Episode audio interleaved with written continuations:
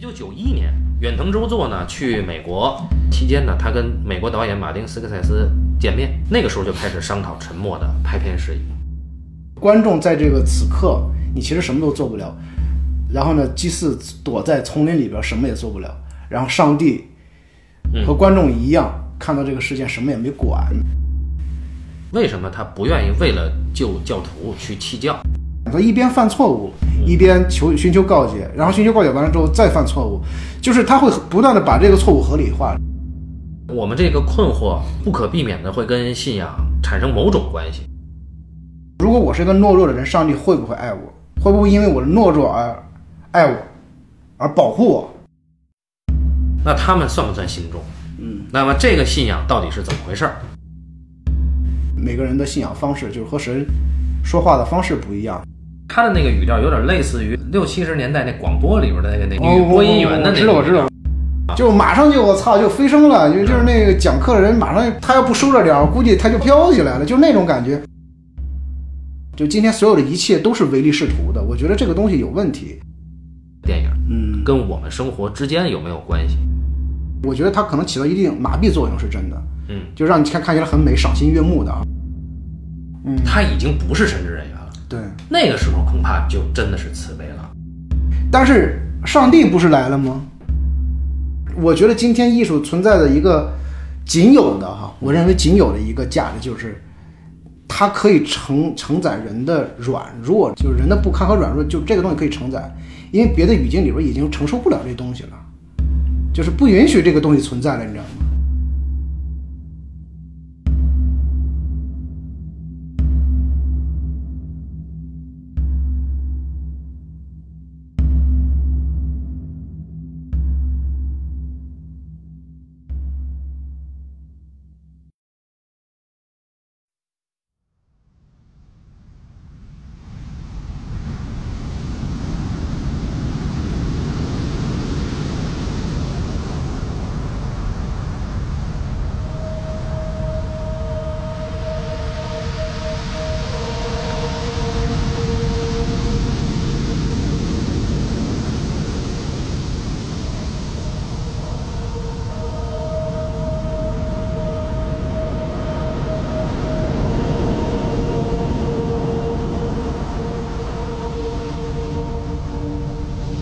您现在收听的是半斤八两，呃，很久没录了啊，所以呃，容我们热一下身啊。大家好，我是小青年。这个节目的开头将会发生一些变化啊，在形式上跟以前有点区别。改版以后的半斤八两会有什么变化呢？啊，几乎没有任何变化啊，呃呃，唯一的变化就是可能这个更新的时间比以前更加的不确定啊。很多的听友留言啊，呃，就是老在问什么时候更，什么时候更，然后还有有这个放弃我们的，嗯，在此先感谢这个一直守候着我们的节目的听友们啊。那至于接下来的这个更新频率呢，还真的不能确定啊。一方面呢，是我们各自的生活呀、工作上，嗯，能够碰到一起的时间比较少。嗯，另外一方面呢，就是我个人呢，呃，家庭原因，包括孩子的原因，我要继续的就花很大的精力去陪孩子。另外一方面呢，就是我们现在开始每做一期节目，做的准备功课会越来越多啊，就是我会逐渐的认识到，既然更新比较少，那就把它做透， 尽尽可能的做透啊啊，所以呢，呃，接下来的更新时间依然不确定啊，这是这是一些呃算是解释吧。然后嗯，我们的公众号呃，从这期开始，每录一期节目，将会在公众号里面以文字和图的形式把。就是该期节目的信息点或者说是提纲，啊给罗列上，然后大家可以在听的同时啊翻开公众号。那么公众号的名字，你可以在微信公众号里搜索中文啊汉语啊半斤八两抡电影七个字啊，哎是七个字吧，是七个字，对，关注一下啊。那么除了每期节目的信息呢，还有一些我们写的一些文章之类的东西啊，大家都可以来看。嗯，也包括该期节目所提到的呃参考片和参考的书啊，以及其他的资料等等等等。那么这一次是一个新的专题，这个专题的呃生发呢有一些历程的啊。首先呢，这期节目，这期我们录这个电影《沉默》啊，以及《沉默》背后的原著小说啊，也叫《沉默》 啊。对然后我们这个呃录制这一期节目啊，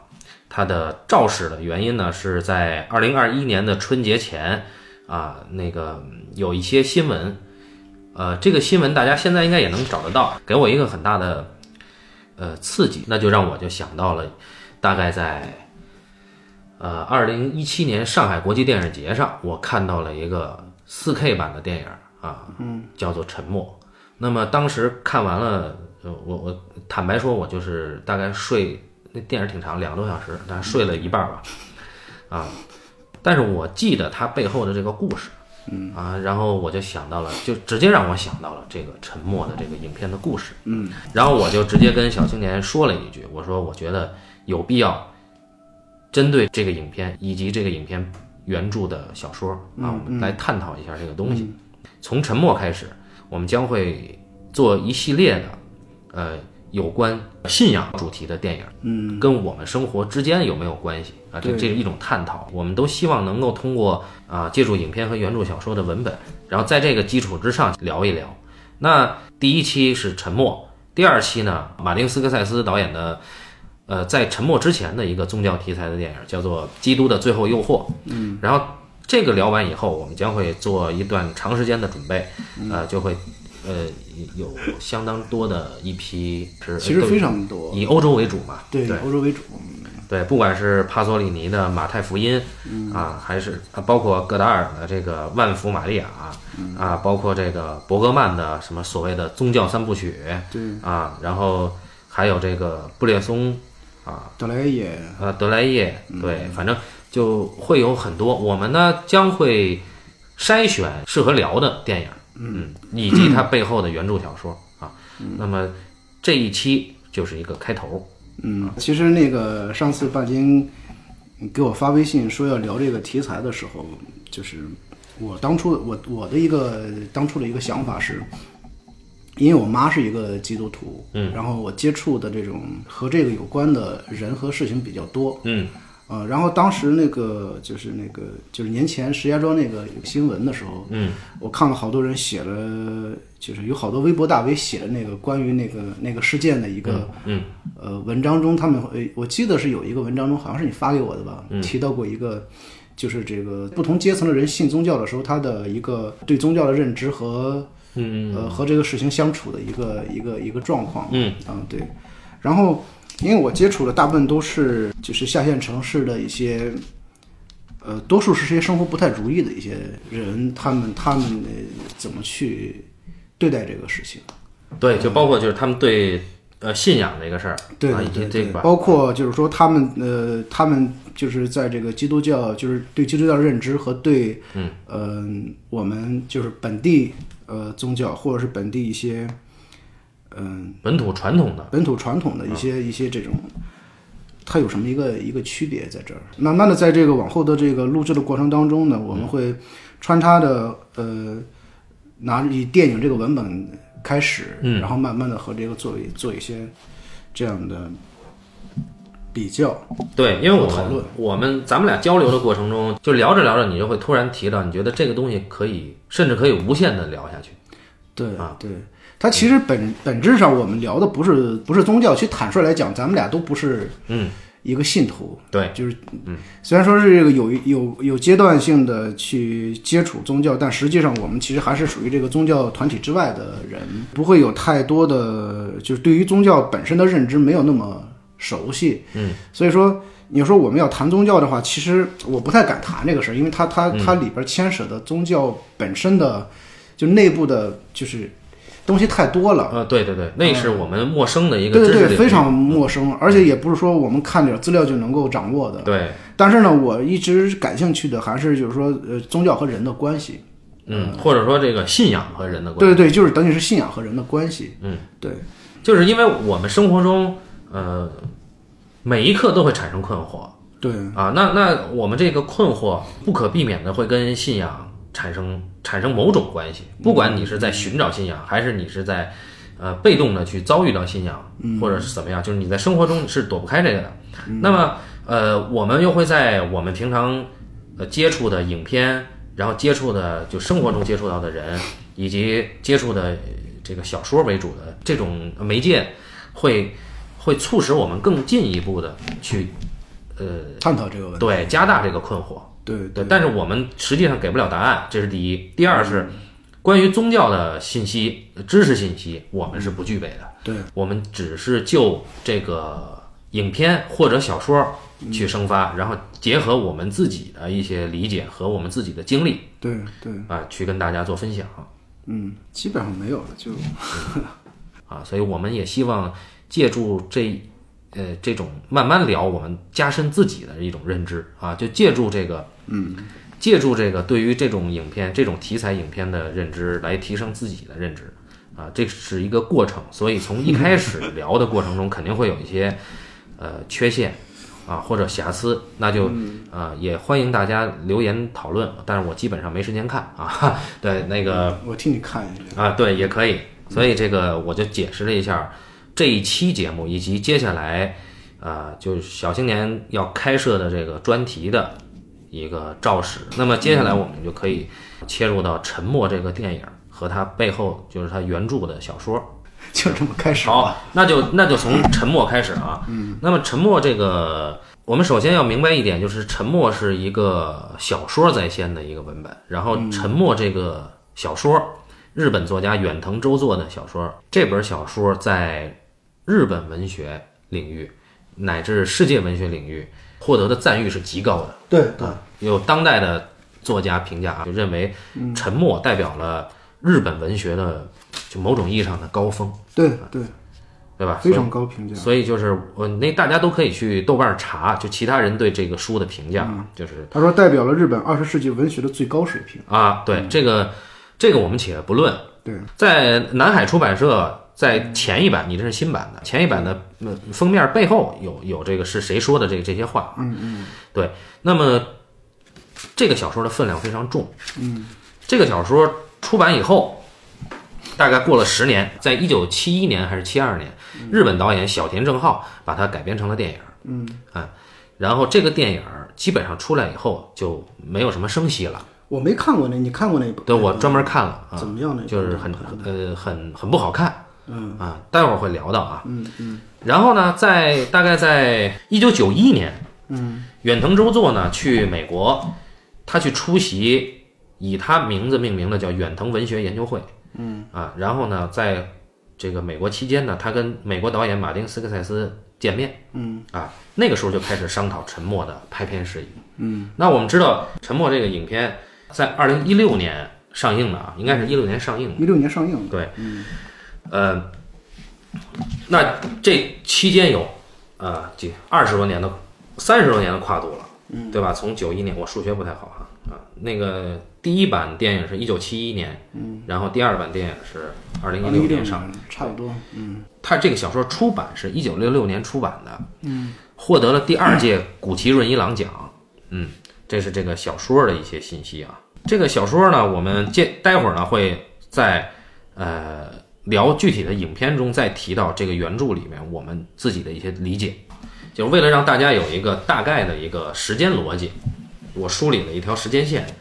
这个时间线是故事，就是原著和电影都一样啊。故事它它的讲的这个故事发生的时间背景，呃，这个事件是什么呢？是日本政府，就是日本的德川幕府，针对天主教的传教神职人员以及天主教的在日本的本土信众，嗯啊、发起的一种这种宗教迫害运动。嗯啊，也就是说，因为日本有本土的神道教，有佛教，啊，那么他们认为天主教的传播动摇了他们的统治，对啊，他们认为这是异端，所以他们要对呃开始驱逐神职人员啊对。大概从这个最早是一五八七年，丰臣秀吉统治日本时期开始对对迫害天主教徒，对到了一六一四年，德川幕府开始有针对性的驱逐神职人员。他是一二年的时候颁布了禁教令，嗯，然后在一四年的时候，呃，他等于是一四年到一五年，其实是德川幕府、德川家康发动了对这个丰田家族的这个这个呃内部战争，最后他不是整个把那个就是消灭了这个这个呃丰臣家嘛？嗯，就这个时期，他但也是进一步加深了对宗教的这个这个驱逐。嗯嗯，然后呢，接着就我们原著小说里边故事就发生了。原著小说里边有一个非常重要的人物叫费雷拉神父啊，他相当于是在天主教日本教区的教区长，就已经是很高的地位了。嗯，然后这个神父就是，呃，他有很多的这个弟子，然后他在天主教神职人员被日本政府驱逐的时候，他还潜伏在日本继续传道。嗯，那么一六三零年前后，这个费雷拉神父给呃罗马的教廷写信，写信的大致内容是赞美啊，就是被这个政府酷刑迫害，然后坚持到最后都不弃教的那些司祭，啊，就天主教司祭，他很赞美这些人。之后，费德拉神父就没有没有信再来了。然后呢，罗马天主教的教廷就收到了有些人提出提到，他们听说费雷拉神父已经在日本弃教对，啊，有这个传闻了，而且这个传闻据说相当可靠。然后呢，这个时候呢，就有有人去跟罗马教廷要申请，说要前往日本。他们是不认为费雷拉神父会弃教啊。嗯然后呢，教廷一开始不批准，认为日本他们的政策太严酷，我们去那儿就太 太危险太大了。嗯啊，呃，不愿意牺牲自己的司机到那边去啊，所以他基本上从教廷的角度，他已经放弃日本了。嗯嗯。那但是呢，但是在对于当时那个就整个的宗教形式而言，如果说这个死刑是事实的话，它可能嗯对整个西方的这个信仰体系是一个巨大的一个冲击。没错，对，就是尤其是费雷拉，他已经做到教区长地位的人啊，他如果弃教，对于天主教的这个宗教系统来说，这个权威是一个非常大的一个挑战。嗯，所以如果说这事儿是真的，首先要求证啊。如果说这事儿是真的，那么他们认为有必要准许这四个人提出的前往日本去寻找费雷拉啊，去洗刷这个耻辱。这件事是一六三五年。到了一六三七年，三个葡萄牙的司机啊，其中也有费雷拉曾经的学生，他们就打算以个人身份前往日本，去寻找费雷拉。啊，他们坚定地认为费雷拉老师不太可能叛教。嗯啊，这是一六三七年。然后其中这个有一个葡萄牙司机叫罗德里格，啊，是什么塞巴斯蒂安大概是啊对，对，我们简称罗斯基、对，这管他叫罗斯基啊，罗斯基。罗师傅。对，罗师傅呢，罗师傅到了日本，后来呢，就本来有几封信，这个原著小说也交代了，嗯啊，但是后来就罗师傅就被抓了，嗯啊，然后后来罗师傅就弃教了，嗯，并且帮助日本政府去甄别所有的舶来品里面有，呃，跟天主教有牵连的物件，对对啊，他就做这个工作，做这个工作，他当他去世的时候是一六八二年，嗯啊，那么也就是说，罗师傅从一六三七年前往日本，一直到一六八二年，他身都在日本啊，嗯，对，而且罗师傅后来在日本是改了名儿的，就就是有一个武士死了，他用这个武士的名字叫冈田三右卫门啊，嗯，好，这是一六八二年他去世用其名，对取其妻。去其妻啊，嗯，然后接下来呢，我们把时间维度扩展开啊。这个大家都知道，日本有个黑船事件，就日本所谓的日本这个日本啊、叫开棺这件事，嗯，它发生在一八五三年，嗯，明治维新发生在在那之后，也十九世纪六十年代开始的啊。大家这这样就有一个时间的参照。那么刚才说的日本迫害天主教徒的这个政策，以及这些司机前往日本的这个时间，对应到我们国家是什么时候呢？是明朝万历年间。嗯，万历是一五七三年到一六二零年，嗯，以及崇祯年间，一六二八到一六四四年。就这个期间啊，一六二八、一六四四崇祯年，那就是罗斯季在日本待的时间。嗯啊，那么清朝圣祖康熙是一六六二年到一七二二年，对，所以大家有一个时间上的参照。那么接下来呢，我们就开始正式的、简单的跟大家介绍一下沉默讲的什么故事。嗯嗯，啊，就接着刚才那个话说，嗯，葡萄牙的司机罗司机，还嗯有什么卡尔贝司机啊，就就有有那么几个人儿，嗯他们要去找老师，因为这个老师呢，就传说在日本叛教了、弃教了，他们是死活不信，对于是就就冒特别大的生命危险偷渡到日嗯本，因为那时候日本没有开关啊，对很偷渡他小说里边是写了三个人，嗯就是罗斯基，还有卡尔贝，对，还有另外一个，嗯，但是在这个就是到达澳门，澳门的时候，因为他们从澳门要要偷渡到日本嘛，对到澳门的时候就是说其中那一个就已经病倒了，啊，对走不了走不了了，所以说最最后是他跟那个他们找了一个中国的一个这样的类似于是一个就像包打听这样的一个人，嗯啊，然后联系到了这个就是我们这个电影和小说里边的一这么个重要角色，对一个重要的角色叫吉次郎，嗯，然后由他带着他们，就对是说潜伏，就是说这个偷渡到了日本，哎，吉次郎是从日本跑到了澳门，对啊对，对，是一个也是因为这个禁教令，对对对对对是对。然后呢，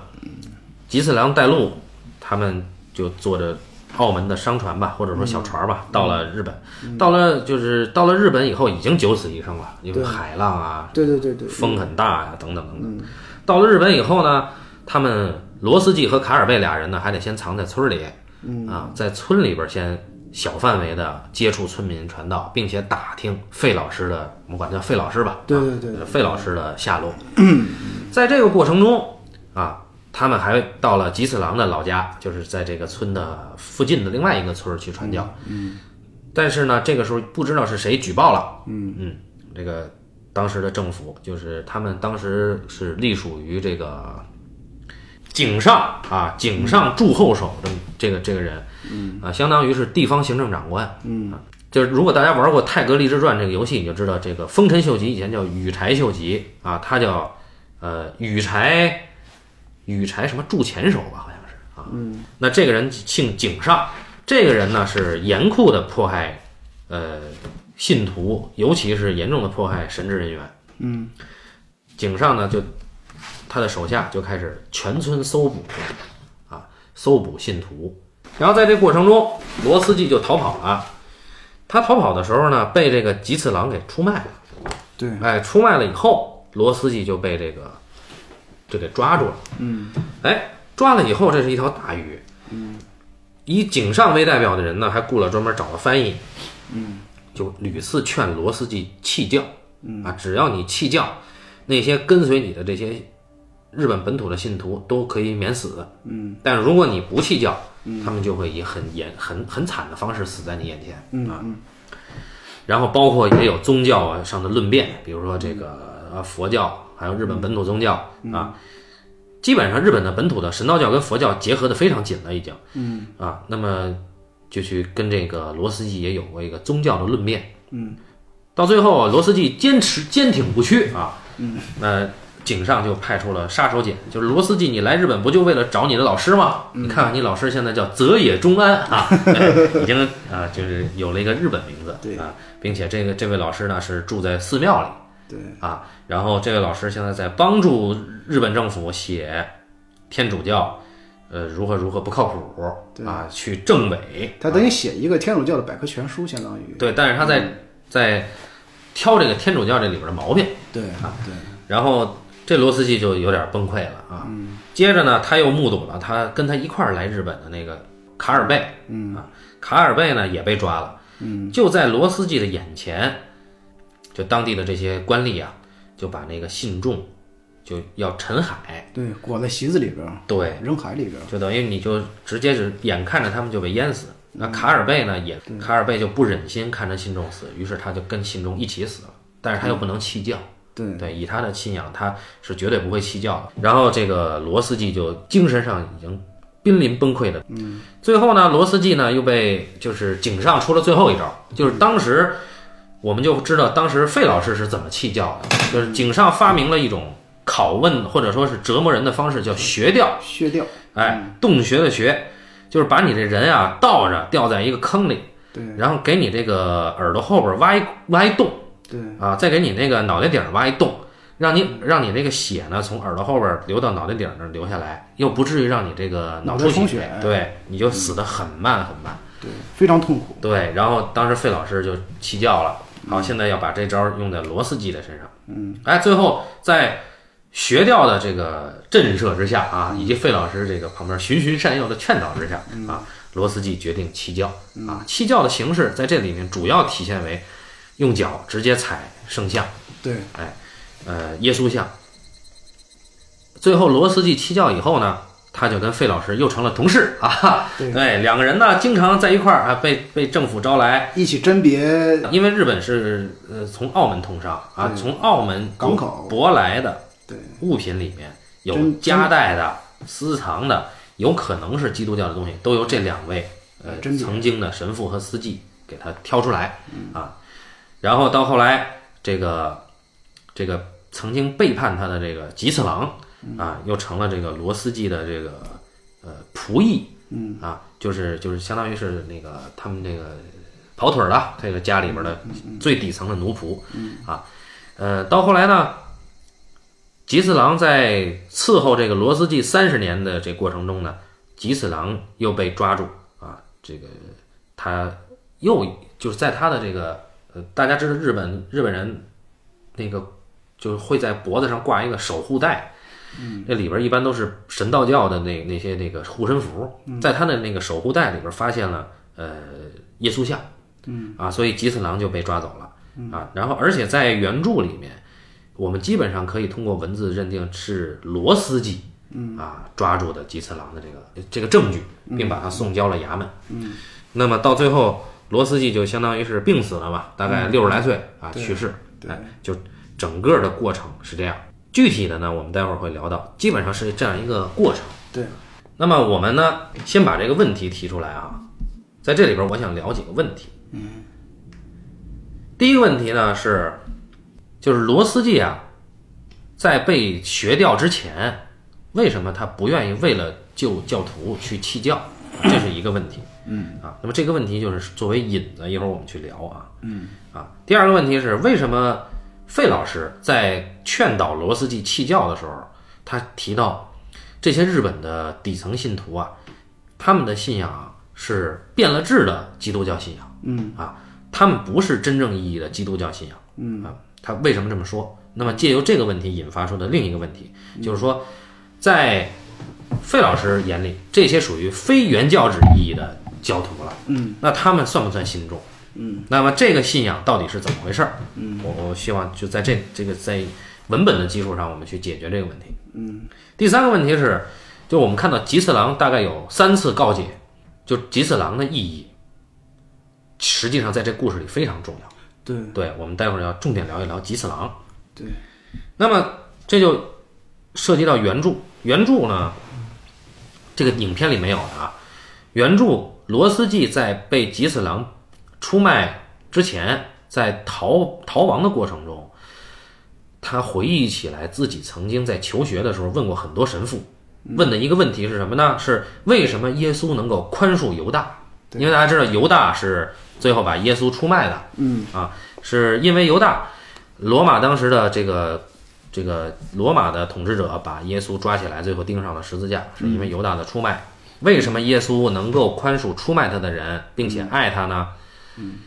在圣经里，耶稣有一句话对犹大说的，叫“行你所该行的去吧”。那么这句话罗斯基不懂，他就说，说这句话的耶稣当时到底心里有没有厌恶？他是愤怒、是憎恨还是爱呢？针对这个问题，当时的神父老师给罗斯基的答案都不一样。罗斯基当时也不懂，他是一个学生嘛。嗯。而在逃亡的过程中，罗斯基有了自己的理解啊，这个待会儿我们可以去聊一聊啊。他他说啊，在他眼中，他说在我的眼中，如果允许我有冒读的揣测，犹大本身就是为营造基督戏剧的人生和死在十字架上的光荣而设的可怜傀儡玩偶。嗯啊，那么为什么他会想到犹大呢？因为他当时很 厌恶吉次郎，嗯，吉次郎已经在他眼前叛教了，然后他又跟吉次郎就朝夕相对，对，啊嗯因为他逃亡的时候他不认路，又口渴、又饿，他遭遇到了吉次郎。吉次郎呢，就等于村儿里边最坚定的信徒就被迫害了。吉次郎呢，就当着面叛教啊，嗯对又又吐了吐嘛，又骂当着他的面儿三次叛教，对，嗯，然后他就很嫌弃基斯拉，所以他想到了耶稣对犹大的态度。嗯，好，那么通过原著里面他的这个想法，我们后面可以聊一聊这个。啊，接下来简单介绍一下这个你没看过的那版，一九七一年日本导演小田正浩拍的《沉默》。呃，沉默呀，他用了两条线，就是一条是罗斯基的线，另一条他给了吉次郎，啊，一会儿交代一下罗斯基的遭遇，一会儿交代一下叛教的这个出卖罗斯基的吉次郎的遭遇遭遇，然后到后来呢，吉次郎的故事到最后就不了了之了，嗯呃，基本上就是他有一个很大的改动，就是吉次郎在出卖了罗斯基之后，拿到了这个呃官吏给他的钱，嗯，拿了这个钱，并且去妓院了。嗯，他就找这个妓女，但是他也不干别的，他就在妓女面前，就是你听我说会儿话，他就想想，呃你我们可以理解为他在对着妓女忏悔，嗯啊，呃，到后来也是一样，就是罗斯基被抓了以后，吉次郎呢又跑到这个监狱那块儿，呃，嗯想要接近罗斯基，寻求告解。对，寻求告解啊，但是后来就被赶走了嘛。嗯，啊，这是一处改动。另外一处改动是什么呢？就是他把那个时间线提前了。他提的哪儿呢？就是冈田三右卫门，就是后来罗斯基用的这个身份。嗯，他让罗斯基先接触到了这个武士。嗯，就是罗斯基被这个井上的手下抓起来的时候呢，嗯，呃，他们公开处刑冈田三右卫门这个武士。嗯，和他的妻子。嗯，在罗斯基和其他信徒面前，他们把冈田三右卫门和他媳妇儿绑起来，嗯，逼着冈田三右卫门和他媳妇儿弃教，因为他是属于武士阶层的信众，嗯嗯，跟其他的农民阶层的信众是不一样。嗯他媳妇儿受不了这个恐惧，就先弃教了。注意，他媳妇儿是还是明星啊，岩下志麻演的。冈田呢，最后就是被迫害了，也被迫弃教了，但是呢，呃，不允许他弃教，就把他给斩首了。嗯嗯。然后这一幕，罗斯基都看到了。嗯。到罗斯基弃教以后，他们就把冈田三右卫门的这个身份给了罗斯基，并且这个妻子也给了罗斯基。影片的结尾是什么呢？是罗斯基在粗暴的跟这个啊冈田的遗孀，做爱。呃，对，嗯啊，但是就是两个人是没有任何视线交流和语言交流的，嗯啊，最后就定在这儿，嗯啊，然后在这个小田版的影片的开头有个序幕，他交代了一个知识背景，他说这个啊，呃，为什么大规模传教？嗯，这一点是原著没提到的，嗯，也是马丁版的电影没提到的。他说，呃，十六世纪，马丁路德在之前啊，在十六世纪前有一个宗教改革，对，这个宗教改革给天主教的教廷很大压力。嗯，那么天主教的教廷认为有必要派出我们这个我们正统的神父和司祭去四处传、传播。嗯，然后在此背景之下，他们一路传到日本这么远的地方。嗯那么到了十七世纪，就开始大规模的迫害天主教的教士。嗯啊，他有这么一个交代。嗯然后这个这个影片呢，我不想多谈啊，看这个影片看得非常痛苦，一个是制作比较旧，啊，再一个呢，呃，就是你们大家谁看过小田正浩电影，你也知道，就这个人他喜欢用这个长焦镜头这晃来晃去，啊看着生理上不太舒服。这里边呢，就是当时因为七十年代啊，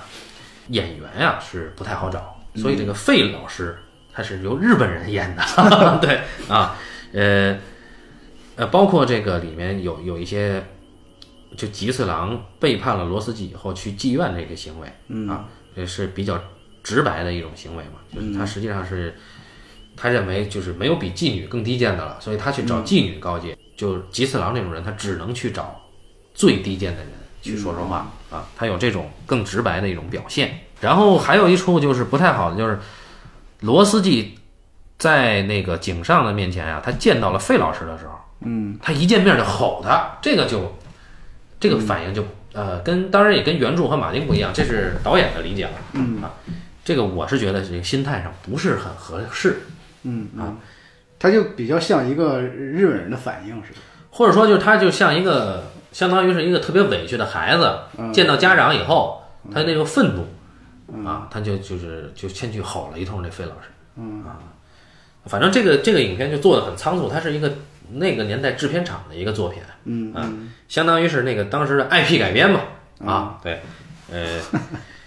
所以这这个我们就不再谈这个影片了，嗯就只是作为一个知识背景交代一下。那么我们接下来就围绕着《沉默》这个影片啊，跟大家聊一聊。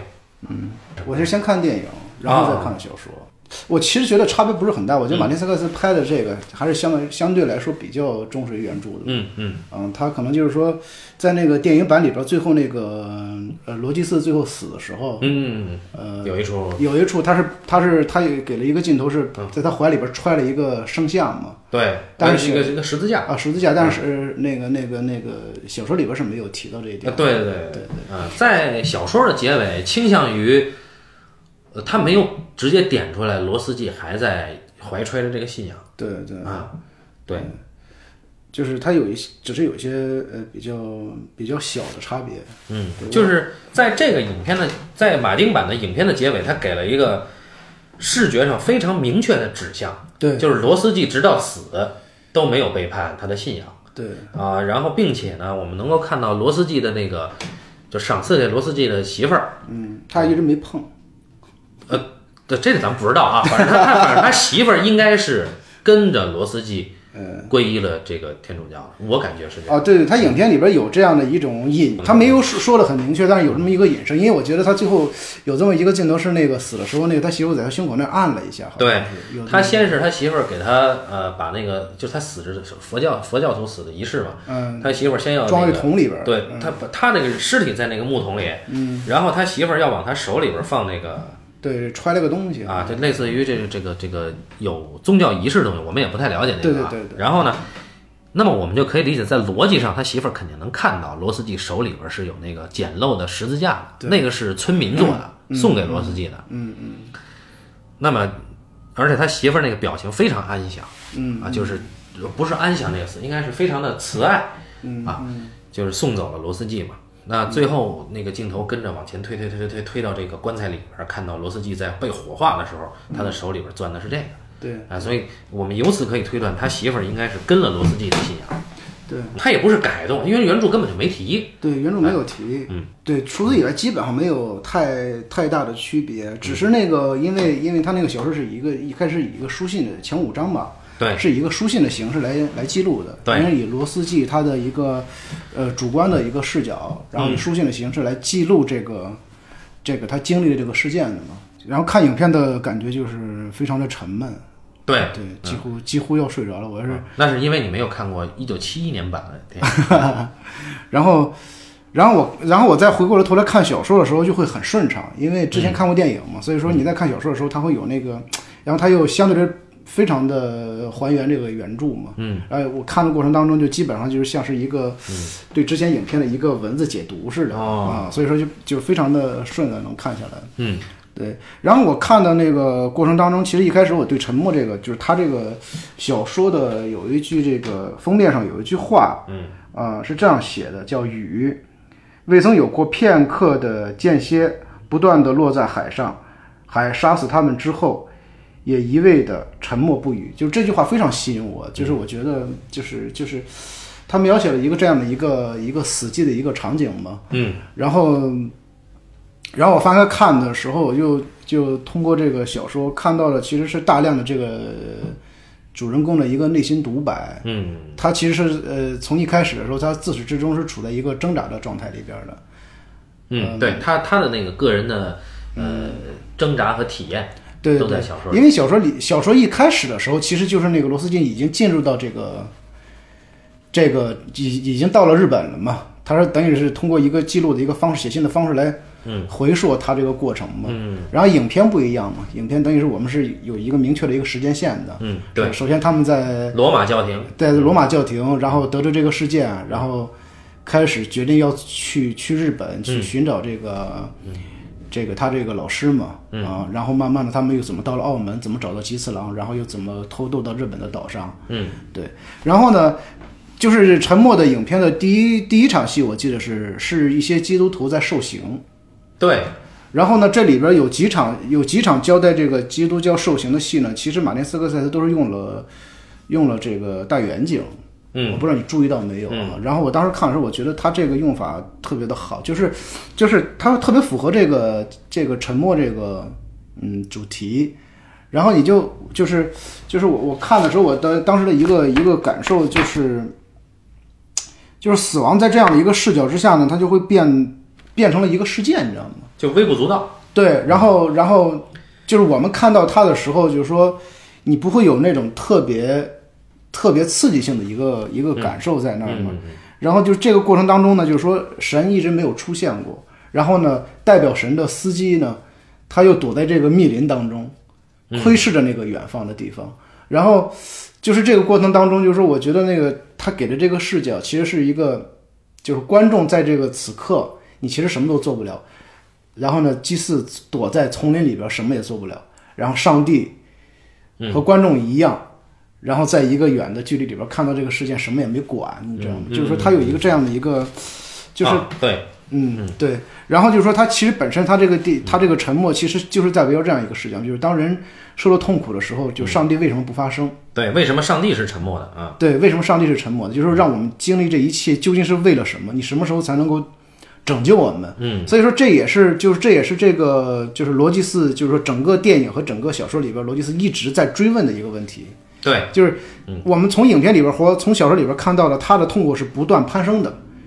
就一开始的时候他、他他从他从那个罗马教廷，然后到澳门，再到日本的时候，他这一路是经受身身体的痛苦，嗯，但是对于身体的痛苦的承受，他没有描写太多，他大量他仅有的描写是描写他的那个和他一同同行的那个伙伴到了澳门之后生病了嘛，嗯，然后被被放在那个教会里边儿那个医治，嗯，然后就是说身体已经受变得非常的羸弱了，嗯，然后他没有大羸弱，嗯，他他没有大量的去描写这个身体的痛苦，嗯，然后呢，但是通篇他会一直在描写他进入到日本之后，他那个精神上的这样的一个变化，嗯，嗯，那个我补充一下，你开始说的那个，就影片中一开始那序幕啊，嗯，它是远景，嗯，然后它同时是费老师的视点，嗯嗯，对，就是就是费老师实际上是被这个这些人给抓着去观看这个酷刑，啊，刚刚他们受那个水刑，对对对对对，啊，那水刑是日本最最烫的温泉嘛，对对，低刑就叫叫，往往人身上泼，对对，嗯对，给烫，而慢慢相当于烫的慢慢的在你身上躺下来，哎啊啊。然后那个，而且这个对应到那个原著的小说是有的，就是费老师写给教廷的信，就说、啊，我得告诉你们，我们的这些司机们，嗯面对这些酷刑啊，这个啊，这个是面不改色啊对，坚定的维护他的信仰，对哎对，对对就是，然后呃，我很为他们感到骄傲，嗯，然后我们也看到了费老师的这个试点，然后再跳出来，就是刚才小青年说这个远景试点，就有一种，呃，就上帝试点的感觉对，啊，就就也没法干预，嗯，也不干预，嗯，对。然后接下来费老师这边就就没了，这个信息就没了，就跟接下来转到罗斯基那边，就到了这个天主教廷，嗯，这个天主教廷这就有意思了啊，就是我看的时候就比较出戏，嗯，为什么呢？因为当时那个天主教廷。就罗斯季他们打算说我们要去找费老师，然后谁接待的他们呢？是这个《哈利波特》里边的斯 内夫，然后呢，谁是那个罗斯季呢？罗斯季是这个《血战钢锯岭》里的一小爷们儿 啊，超凡蜘蛛侠对，超凡蜘蛛侠。然后谁是卡尔贝呢？是这个《星战》后后篇的这个这个应该是这个韩韩索罗的儿子啊，也是那个婚姻那个那个对婚姻故事事，啊，对对对对对，那长得就很有特点那哥们儿。对，那谁是费老师呢？就是那个呃《星战前传》里边的奎刚啊，所以就是林姆大家连森 哎，连连姆尼森，啊，对，所以大家就看的全是熟脸儿啊。嗯，对，到了日本这边呢，还有好多熟脸儿，这个就这个就不用说了，这太出戏了。嗯但是总的来说，因为我在这个影片之前看的是一九七一年版的，所以一九七一年除了岩下志麻以外，没有任何可以看的地方啊。嗯然后，呃，等到了这边呢，就就我就感觉他其实就拍的也很好，然后就整体他又很忠实于原著，嗯就我就看的还是很舒服，就不像那个当时在上海我看的时候睡着了，但是现在看还是挺精神的。啊对对对，我就啊，但是在这之我是跟你相反，我是先看的原著，啊啊，对看完原著看的那个一七一年版，然后又看的这个，嗯，然后原著呃有一个就是远藤周作先生写的后记，这个很重要，嗯嗯他说 为什么会写这小说？嗯，他这个他曾经因为是肺病吧，在疗养院疗养。他说几年前呢，他在这个疗养之前，他在长崎见过一块磨损的圣像。嗯，这圣像上面有黑色的这个脚趾头的指痕，嗯，说长久以来一直萦绕心中，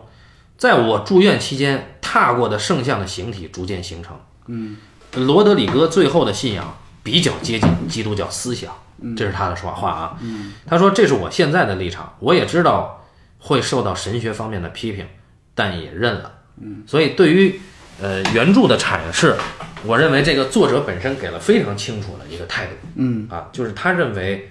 呃，罗斯基嗯代表了他对于基督教思想的理解。嗯啊，也就是说，我我这个妄自揣度一下啊，因为我也不是信徒。嗯，就我认为，呃，作者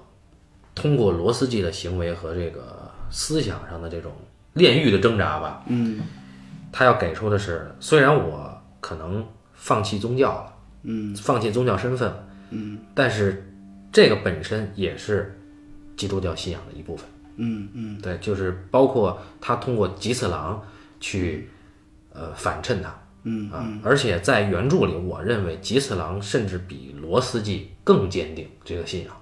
嗯啊，虽然说吉次郎屡次叛教，甚至背叛罗斯基，呃，就比犹大过分多了。嗯，然后吉次郎的这个地位是连农民都不如的，因为他连对，他连农民的身份都没有，他不耕地，他不劳作。因为吉次郎，我记得在那个小说里边儿，就是说他多次提到这么，就是说他，我忘了他那个具体写了什么了嗯啊。但他那个大致的原意就是说，每次他向那个向那个罗斯基提出告解的时候，他都会这样说这样的话。他说：“你像像我这样软弱的人，嗯对我天生是我是天生是一个软弱的人，但是我怎么办呢？我能改变什么呢？对对对对，对，就说上帝就给了我一个这样的身体，嗯一个这样的就是一个这样的天分，就性格，嗯，就没有办法改变它，就是这是我的命运嘛。对，我觉得我们从吉次郎切啊，嗯，就是那吉次郎他他有几个阶段，嗯，在影影片故事和小说故事之前，吉次郎他是流落到澳门的，为什么呢？因为他全家都被官府抓起来，是因为全家都是农民、海就渔民，渔民渔民，他们有这个天主教信仰。对，那他妻子包括妹妹还有父母都都是信徒，对，他呢看见就是当时官府让他们弃教，嗯，所有人都不弃教，嗯，他害怕了，嗯，也就是说他首先背叛了他的亲人对，啊，然后他踩了一下，他就、就就有捡了一条命，对，但是他他的家人就全死了，对，所以他背叛了信仰，背叛了宗教，背叛了亲人，然后他放逐，自我放逐也好吧，或者说流落也好，流浪到了澳门。嗯，哎，那后来谁让他重新回来的呢？是这个天主教的司机，嗯，啊，给了一个契机，他去带路啊，呃，重新回来。回来以后，他又开始背叛。先是这个村里的村民被抓了以后，他也被抓了，对，他是当时是让这个村里的人投票，选出三个给政府的人质，嗯啊，然后政府要审这三个人，让这三个人当众宣称这个我不是信徒，嗯，那一开始好说，你就踩一下圣像，这三个人都干了，为什么呢？因为罗斯基说你们就踩吧，嗯，他们就踩了，但是后来这日本人很狠啊，这官府拿了一个圣母像对，让他们吐吐嘛，对并且骂圣母是婊子， 那个一个老人，就他相当于是在没有天主教神职人员的时候，那个老人充当的是一个类似于，牧师的一个角色，对对对对嗯对，神父的一个角色吧，就是或者说修士的一个角色，他带领大家诵祷文，对对，嗯就相当于他给叫小爷爷。给小孩子做施洗，对对对对对，然后他肯定不干，还有村里一个壮年他也不干，但是哎，吉次郎干了，他又吐唾沫又骂了这个妓女，他又捡了一命。接着呢，就等于这件事儿，罗斯基就看到了，然后罗斯基开始逃跑的逃亡过程中遇到了吉次郎，吉次郎照顾罗斯基，但是罗斯基对他就很嫌弃，很嫌恶，果不其然，罗斯基又一次背叛了他，把他的行踪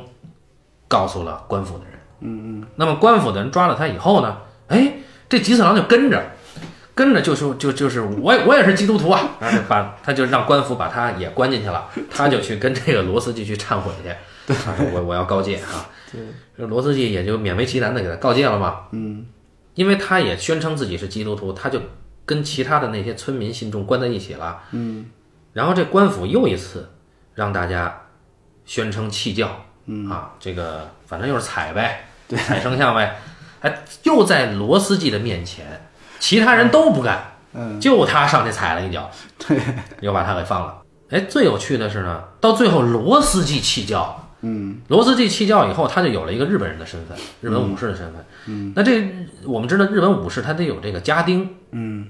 哎，没想到就把他带上了，他就跟着这个罗斯基就走了，就去、去武士的宅邸了。嗯，哎，一直到最后，但是这个时候出现了反转。嗯，这已经不在影片的故事正序里了，他是通过这个呃，结尾有一个那个，相当于它是记录这个天主教神职人员后来弃教以后成为武士，记录这些人算是一个记事官，嗯、他把这个这些人的所作所为给记下来的这么一个笔记。嗯通过这个笔记间接知道吉次郎根本就是在精神上没有放弃信仰。嗯，所以到最后他怀揣私藏这个耶稣像，嗯，被甚至被罗斯基给抓了。嗯，哎。那最后，小说没有给出罗斯基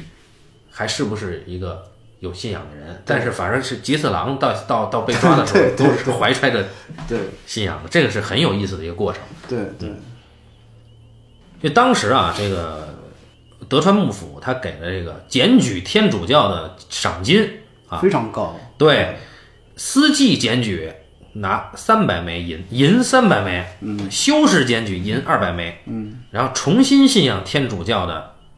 检检举他们能够拿银二百枚，嗯啊，然后你这个揭发邻居，嗯啊，或者是室友，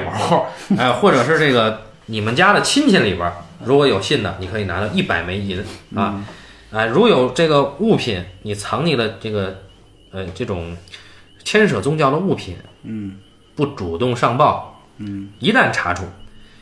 物主还有这个其他跟物主有牵连的五个人要连坐，嗯，啊，这是当时的这个政策，嗯嗯，有有意思的是，在原著里啊，在原著里就是当罗斯基弃教了以后，嗯，弃教以后，他给吉次郎做了一次告诫，嗯，就是说他弃教以后，然后他马上要被调到另外一个一个城市了。在临出发前，吉次郎找到他，就就想要忏悔。嗯，然后呢，在原著里的交代就是说，说这个罗斯基说，我其实已经没有资格做这个，就听你忏悔了。嗯，啊，呃，但是呢，他还是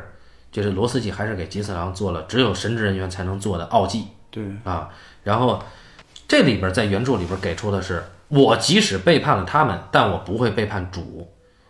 啊，我用与以往不同的形式爱着那个人，那那个人就是主嘛。嗯，然后为了了解他的爱，到今天为止，就是了解主的爱，到今天为止所做的一切都是必要的。在日本，就是在这个国家，我现在仍然是最后的天主教司机，而那个人并非沉默着，纵使那个人是沉默着，到今天为止，我的人生本身就在诉说着那个人。嗯，其实这句话在原著里的这这个交代非常重要。嗯啊，就是呃，作者远藤周作借罗斯基的心理活动，嗯，说虽然他弃教了，嗯，但是他弃教的行为，嗯，也依然是基督教的精神。嗯啊，就是说你在信仰上并没有放弃，没有背叛，啊，形式上是背叛了。所以这他在借助这个给了这样一个，其实是给了这样一个结论。那么马丁把这个东西落实到影片中，就是最后火化的时候，他手里有一个村民做的，对，而且在影片中，他有很多就是面临这个弃教威胁的时候，他总是能够看到幻象嘛，对对能看到耶稣的影子。第一次是他在被那个吉次郎背叛、被官兵抓之前，他在那个水塘里喝水，看到了耶稣的那个那张脸。嗯，然后第二次的时候，是他在要马上要踩下去那个圣像的时候，嗯，他看到那个圣像，让你踩吧，啊那个，那个脸对跟对他说，来吧，你来踩我吧，你来踩我吧。啊，对，这个电这个影片里边特别有意思，就包括这个小说里边，因为这个罗斯季他是他是一个痴信，其实是一个，嗯，就是你感觉他可能就是面对信仰这个事件的时候，他是他是一个就是那种痴迷的一个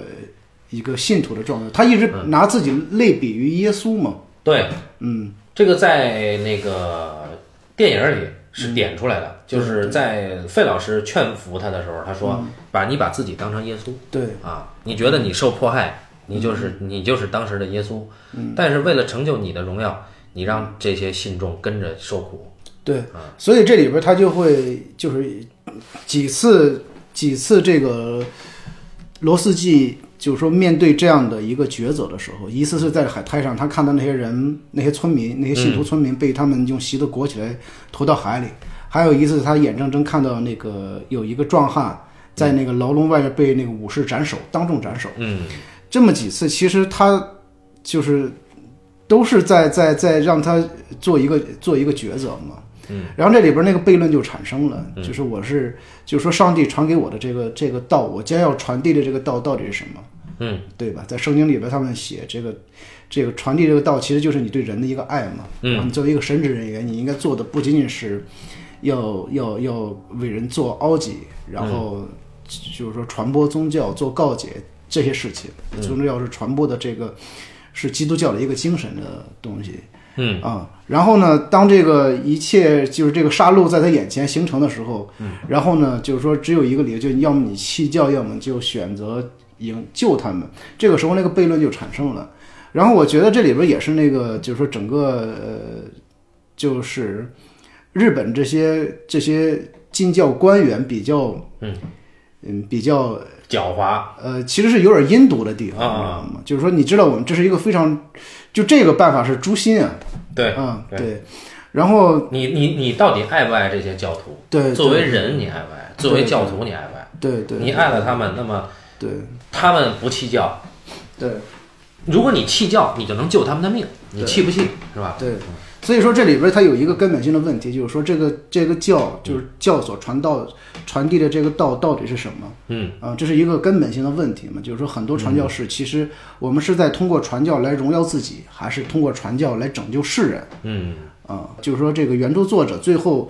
就是借助他的他的他借助这个小说人物来传递他对这个基督教的这个认知的时候，可能也是这样，因为最最终的时候，你需要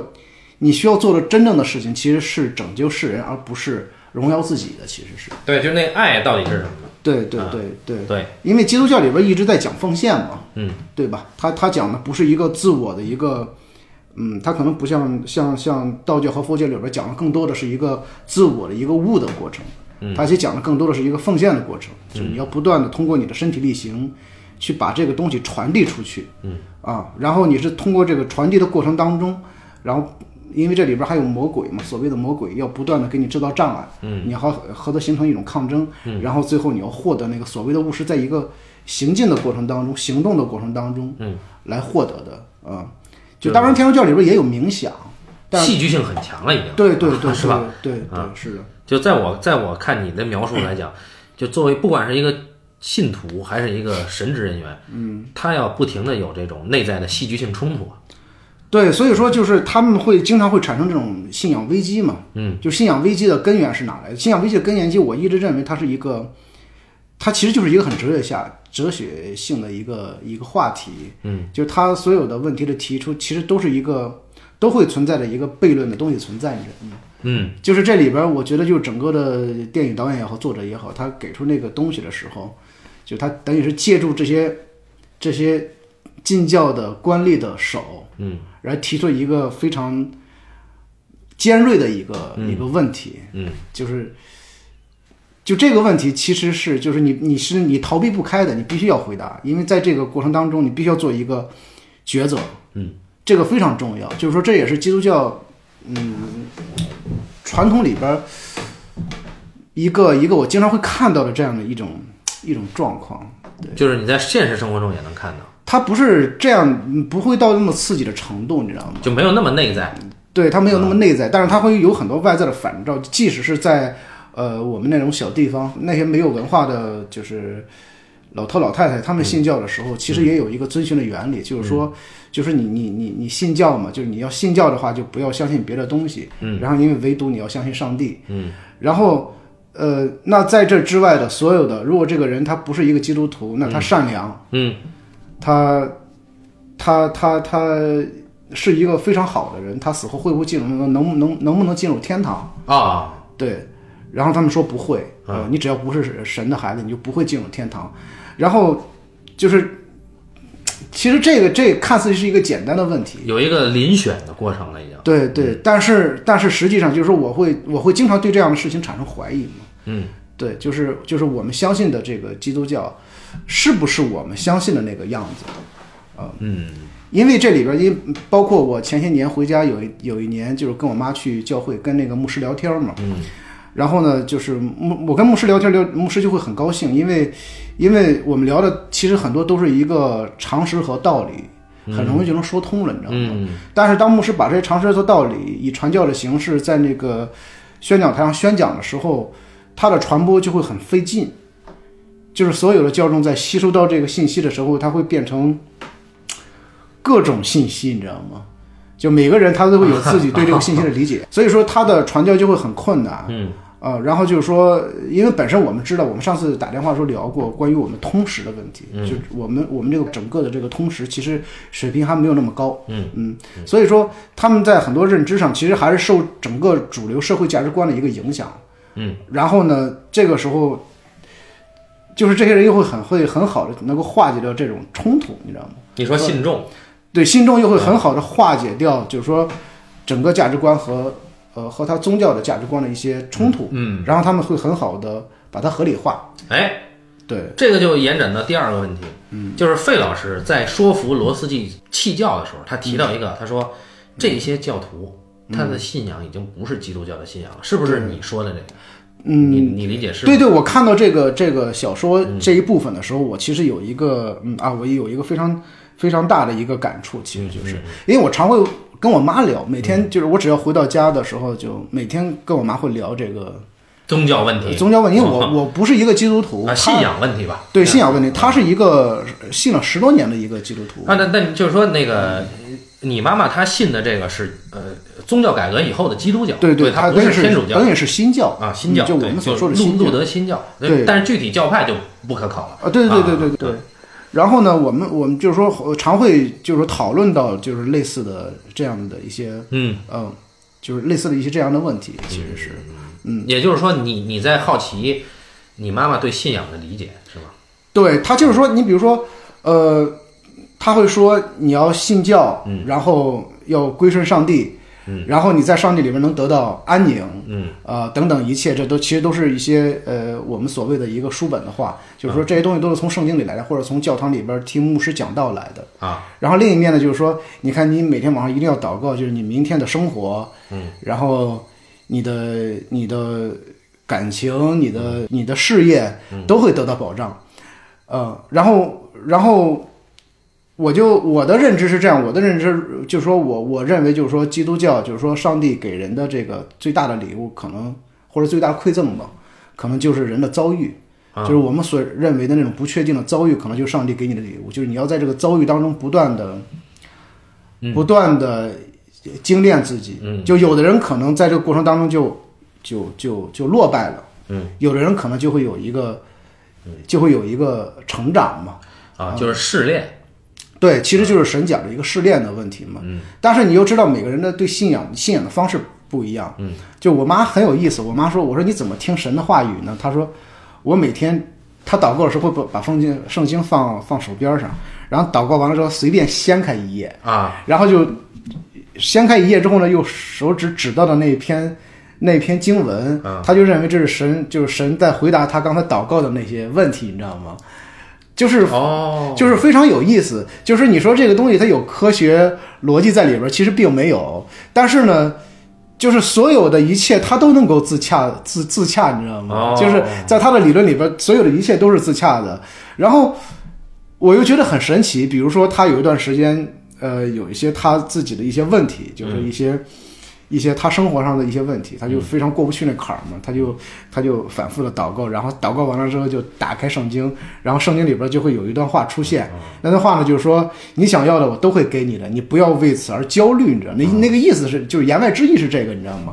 然后呢，他就他就说啊，看来是那个上帝跟我说。不要为这个事儿发愁，其实是没有多大的事情。然后他那个圣经里边会有一段文字，可能写到的是，那个意思，因为圣经里边也都是一些小故事嘛，他可能就讲的是那个意思，就是，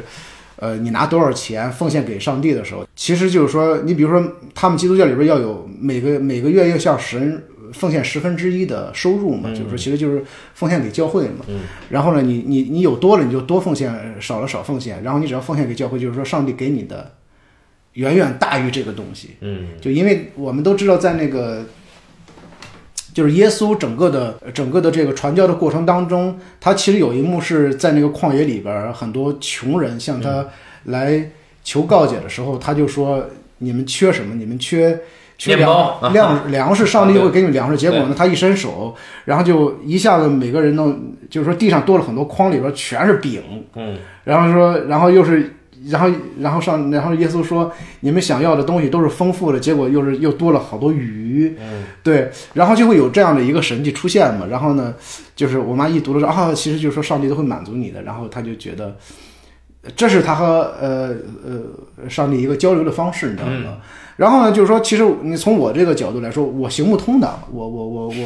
我根本没用，你知道吗？我然后他就说，他就说，其实是每个人的信仰方式，就是和神说话的方式不一样。嗯，然后这个东西呢，它其实是一个呃，它是一个新教，可能更因为是到了新教的时候，释经权就放开了释经权了。但是在天主教的时候，释经权不是随意呃随意人都可以解释圣经。对，其实这也是那个天主教和后来的基督教、新教，它有一个很大的一个差别在这儿。所以新教改革它更利于传播。对，新教改革利于传播，因为我们知道当时的背景是因为新教新教改革之前，因为新教改革包括文艺复兴和启蒙运动，他们三个整个的推动了欧洲文明的一个进程嘛。但是在那之前，我们都知道中世纪非常长的一个中世纪时期是一个巨大的黑暗时期，就在那个时期的时候，正是因为呃基督教的权力过于大了。嗯嗯，他们就是说整个的他的他的专制专制性非常的强嘛。他对一切有最终解释权。对对对，有最终的裁判权。啊啊啊！所以说整个整个呃中欧洲中世纪时期真的是民不聊生，所以说那个时候人对信仰的认知，嗯，就会产生一些极大怀疑。其实最终产生极大怀疑不是那个农民阶层，它其实是新的那个资本主义的萌芽，产生那些商人间商人阶层其实是开始对这个产生质疑的时候，然后他们才开始有了这样的一些一系列的启蒙运动。嗯，然后然后呃包括刚才你说的那个那个那个呃宗教改革，马丁路德那个宗教改革也是由此慢慢产生出来的嘛。嗯，然后其实就是因为新教的等于是全方位的一个一个重新的一个解释，嗯，它就便于宗教的大量的传播了。其实，嗯，就我们知道在在之前。常年的战争其实持续时间最长都是宗教战争，包括到现在整个中东地区的战争一直是以宗教的名义展开的嘛。所以就是在那个小田正浩的影片开头，嗯，他提到了，就是说罗马教廷认为新教的传播威胁到了他们的权利。对，因为新教的传就是说，呃，整个天主教在日本的传播，它其实从精神上，嗯，它是从精神上能够非常快的，能够给到你一些慰藉吧，我觉得是，嗯嗯，对，因为那儿的人太苦了。对对对，给了一些慰藉吧。所以说，在那个时期，它不光是整个的大部分的农民新教，因为我我看了一个资料说，在那个时期，就是一五几几年，就是说天主教刚传到那个日本的时期，大约才有几年的时间，就已经长高达十五万人嗯信基督教了。在那个在这个阶层里边，它除了农民农民阶级，还有好多是武士阶级，对嗯就下下级武士嘛。所以说，当时那个德川家康在那个就一四年到一五年发动两次。发动两次那个，一个是大阪夏之阵，这个呃发东动之镇和夏之镇，对东之镇和夏之镇对这个这个丰臣家族的这个这个战争的时候，其实里边有一部分人，嗯，有有有有一部分这个教徒是倾向于丰臣一方的，嗯，他们是站在丰臣秀吉这个家族一方的。呃，包括在那个时期是，就是很多那个新教的大名，他们会向教会赠送土地和赋，他们那个那个好多那个赋税，嗯，然后那也增加了是教会的教会的这个这个这个收入嘛，嗯，然后教会也通过也会通过商人把一些武器给到一些南方的诸侯嘛。嗯，他们其实就是在一定程度上就是加剧了他们的一些内部分化嘛，所以说就是德川跟政治势力有关。对对对，它其实对幕府造成了一个极大的一个威胁，嗯所以说这个幕府阶层他就他就在那个时期是严严严禁宗教的传播的。对，这再往前倒就是那个我们看玩那个《泰格立志传》这个游戏啊，织田信长的呃人物形象，嗯，他是带着十字架的。嗯嗯嗯，那么，然后我们都知道为什么织田信长被被那个日本人称为第六天魔王，是因为他火烧了比瑞山，比瑞山是一个佛教的名山，他把那些呃僧人全烧死了。嗯嗯当时那个佛教在日本是有僧兵的势力的，非常的强大。然后然后织田信长想要想要那个统获取统治地位，嗯他必须要就挑战这个，那么他就对这个僧兵势力就非常的严酷嗯，啊。然后同时他倾向于这个天主教，对，因为天主教在那个时期是是排斥异教的嘛，特别是对对日本的佛教和神道教，嗯，就是构成一个极大的一个威胁嘛，嗯，不光是一个呃宗教之间，它主要是一个政治力力力量的一个一个博弈，对这个这个我们会那个在原著里边儿我们会看到一些细节的辩论，就是呃费老师提到、呃还是啊对，还有之前就是那个那个幕府那个翻译，嗯，他就跟那个。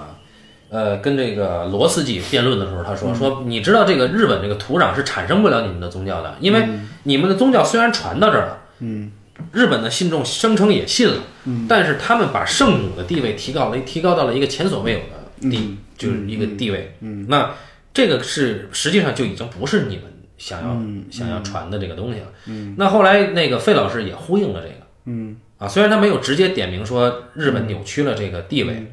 那个费老师当时和那个呃那个那个翻译嗯跟那个呃罗斯基去辩论的这个这个点，就是你们就是说你们传播的这个天主教嗯在日本产生出来的是另外一个东西，其实不是我们原来所说的那种呃天主教。嗯对，然后其实和我们今天的一个就是我们本土，就是说宗教本土本土的这个，其实很相像，你知道吗？嗯，就你如果完全按照他的那个教义，在本土是很难生长起来的。对他得做一些变通。对，都要包括佛教也是，佛教传到传到这个这个中国的时候，他也做了好多改变嘛。嗯，嗯，就是说它它是一它是一定需要有一个转变的，它才可能会嗯从这个地方传播下去的。在这个沉默的那个文本里边，他其实给了给了一个很有层次感的那个对比，就是卡尔贝和罗斯基他们他对于教徒的态度是不一样的。嗯，就是罗斯基在一开始就说：“你们采吧，嗯，如果那个官府让你们去采生像，你们就采，能保命。”嗯，但是那个卡尔贝就觉得这你这么做太过分了，嗯啊，你这个你你这你这么做实际上是亵渎。嗯，所以后来我们看到卡尔贝是殉教的，跟着那个教徒一起死，但是他不会为了教徒的性命去放弃他的信仰。嗯嗯啊。但罗斯基一开始他都他是一个很矛盾的，嗯他你感觉在影片里边儿，呃，我觉得那个蜘蛛侠演的还是不错的，就是对对对，就是他又希怜悯这些教徒，希望他们能保命，但是他又因为这些教徒没有弃教，他又松了一口气。对对，所以，所以在这个费老师有一句话，其实挺诛心的。他跟那个罗斯基说说，他们信的不是上帝，嗯他们是信你。嗯那这个我们当他说完这句话以后，我回忆这个影片里，嗯所有的教徒在被拷问，嗯在被呃这个官府要求说证明你弃教的这个仪式上，嗯，都旁边都有那个罗斯基在。嗯嗯嗯，所以我感觉他的那个眼睛，嗯，教徒很在意他的眼睛，对，啊对，所以费老师还是挺狠的。啊就是吉次郎也一直在意，所以吉次郎也一直追随他。所以就我不知道你有没有这种感觉啊？我觉得就是说，在这个在这个影片里边儿，嗯，卡尔贝，嗯，然后罗斯基，包括吉次郎，他们好像是一个人，就是说他是一个人的三面。嗯，就我有一个这样的一个感觉，哦，就一一方面他会有英勇信训教，嗯，就代表了他那种坚贞的那种坚定的那种信念。另一方面就是说，他回到罗斯基的时候，他是一个，他是一种怜悯，他对人有怜悯嘛，嗯，就是说他认为宗教本身的意义应该是对，爱人，嗯但是因又是因为那个英雄那个东西，就就是那种宗教英雄的那种那种、嗯那种圣徒的那个东西，他又牵绊着他。你因为他里边交代，包括他那个小说文本里边也交代了，就是他在自幼时期他就非常非常的崇拜他的老师嘛，嗯，就他一直认为他的老师是另外一个耶稣的一个化身嘛，就是说他其实有强烈的一个偶像崇拜，其实是，嗯，嗯，按说基督教里边是不能有这种偶像崇拜的，其实是。电影里嗯我不知道，我忘了原著有没有啊，电影里会有一幕就挺挺逗的，就是当这两个司机在村里躲着的时候，嗯，呃，官吏不是来搜捕我吗？嗯然后要求你们第二天村子里边出仨人嗯到我们那儿去当人质，啊，去证明你们全村人没有信仰这个基督教。嗯，那选谁呢？啊，爷爷肯定要去，对对，吧？然后那里边有一个自愿要去的，嗯啊，一个壮年，对，然后第三个人是谁呢？大家就觉得啊，选他妈吉次 郎，这丫不是我们村儿 的啊！还有，要不是他把司机带来，我们村儿也不会被被盯上。对对对，然后关键是，在大家投票投吉次郎的时候啊，嗯，吉次郎求助的看罗斯基他们，但这俩司机没表态对，我记得文本里边有有这段描述，啊。就是。就这个特别有意思，电影里边也是那个那个演员嘛，委屈巴巴的啊，就看着他们俩，嗯嗯，你不得不说，在司机的眼里，他们一直都鄙视对，因为他那个文本里边有嗯这一段着重描写的，其实是司机他的一个内心的一个活动嘛，就是他在当时他就是说他我我我记得那个大体的意思是，当那个目光向他投来的时候，他其实做了好多的一个心理活动，嗯，呃，首先他是觉得这个人很讨厌，他是个叛徒，嗯，然后因为这个过程里边他已经听闻了他之前怎么背叛他那个。他家庭，他的父母看到他妹妹什么被、被执行火刑嘛，啊，对对对对，然后，然后他逃到了澳门，每天饮酒度日什么的，他就呃从根本上认为他不配做一个基督徒嘛。呃蔑视他。对，他是他是对他有一个根本性的蔑视。嗯，然后另一面呢，他就觉得我不应该这样去做，就是说他的矛盾在这儿，你知道吗？对，所以说，你看他在整个小说包括影片的前前大半段，嗯，就是你会看到这个基斯想的意义始终都是自己的事情。啊，很矛盾。非常矛盾，他始终在想自己的事情。就只有当这个严重的冲突产生的时候，他不得不去面对面对，就是说这些村民的生死的时候，嗯因为这个生死和他是息息相关嘛。嗯然后他所有的挣扎其实还是围绕自身展开的嘛，还是围绕他这个是信仰和他自身的一个荣誉展开的。其实嗯就是就是我这样做一定是违背了上帝的旨意了。嗯，然后就这里边其实有有有一个有一个根本性问题，就是说你是选择牺牲、牺牲殉教，嗯，呃，还是选择沉默？沉默，沉默就是一，你说沉默其实就是一种牺牲嘛。就你如果他如果司机沉默，教徒就死了。对他其实就是因为他在那个时期他选择的是沉默嘛，但嗯是他又一直在质疑上帝为什么要沉默，因为这些教徒所做以了嗯这么大的牺牲，所以我觉得这里边他有意思在这儿，就是说你看祭祀他他认为这是他软弱的地方，嗯，但是呢，他会把这个问题转嫁给上帝，就问上帝你为什么要沉默不管这个事儿？上帝是把问题丢出来的人，嗯，我把这个事件和问题丢出来，然后让你去解决。然后司机在这个时期他，因为我们我们知道就好多好多关于基督教影片里边强调的这个信仰的危机都产生在这儿，嗯就是苦难来了，上帝为什么保持沉默？嗯就就是我们知道当时那个尼采写那个就是悲剧的力量。嗯和那个查拉图斯拉如是说的时候，就是说，因为他是参加过那个那个那个那个战争的，他正好在那个战争期间，他是做那个在那个后方医院工作，你知道吗？就是每天要直面生死，所以说在那个时期，他一定是经历了这样的一个震动的。就是为什么他每天面对这种身体支离破碎的时候，上帝一句话都没有说。所以他他有一个强烈的一个这样的一个对神的一个质疑在这儿，就是这里边其实最大的问题就是在这儿，他始终在产生这样的一个质疑。嗯，因为像那个费老师在劝他的时候，其实说过这句话，嗯，他说主在沉默，但你不用沉默，嗯，你只要形式上弃教就能救这些人的命对啊，对所以就是说到最后他选择了他没有沉默，对，其实我觉得最后他那种，嗯，起码在影片里边儿哈，你会觉得他其实是一个殉教，就是他其实是一个殉教者，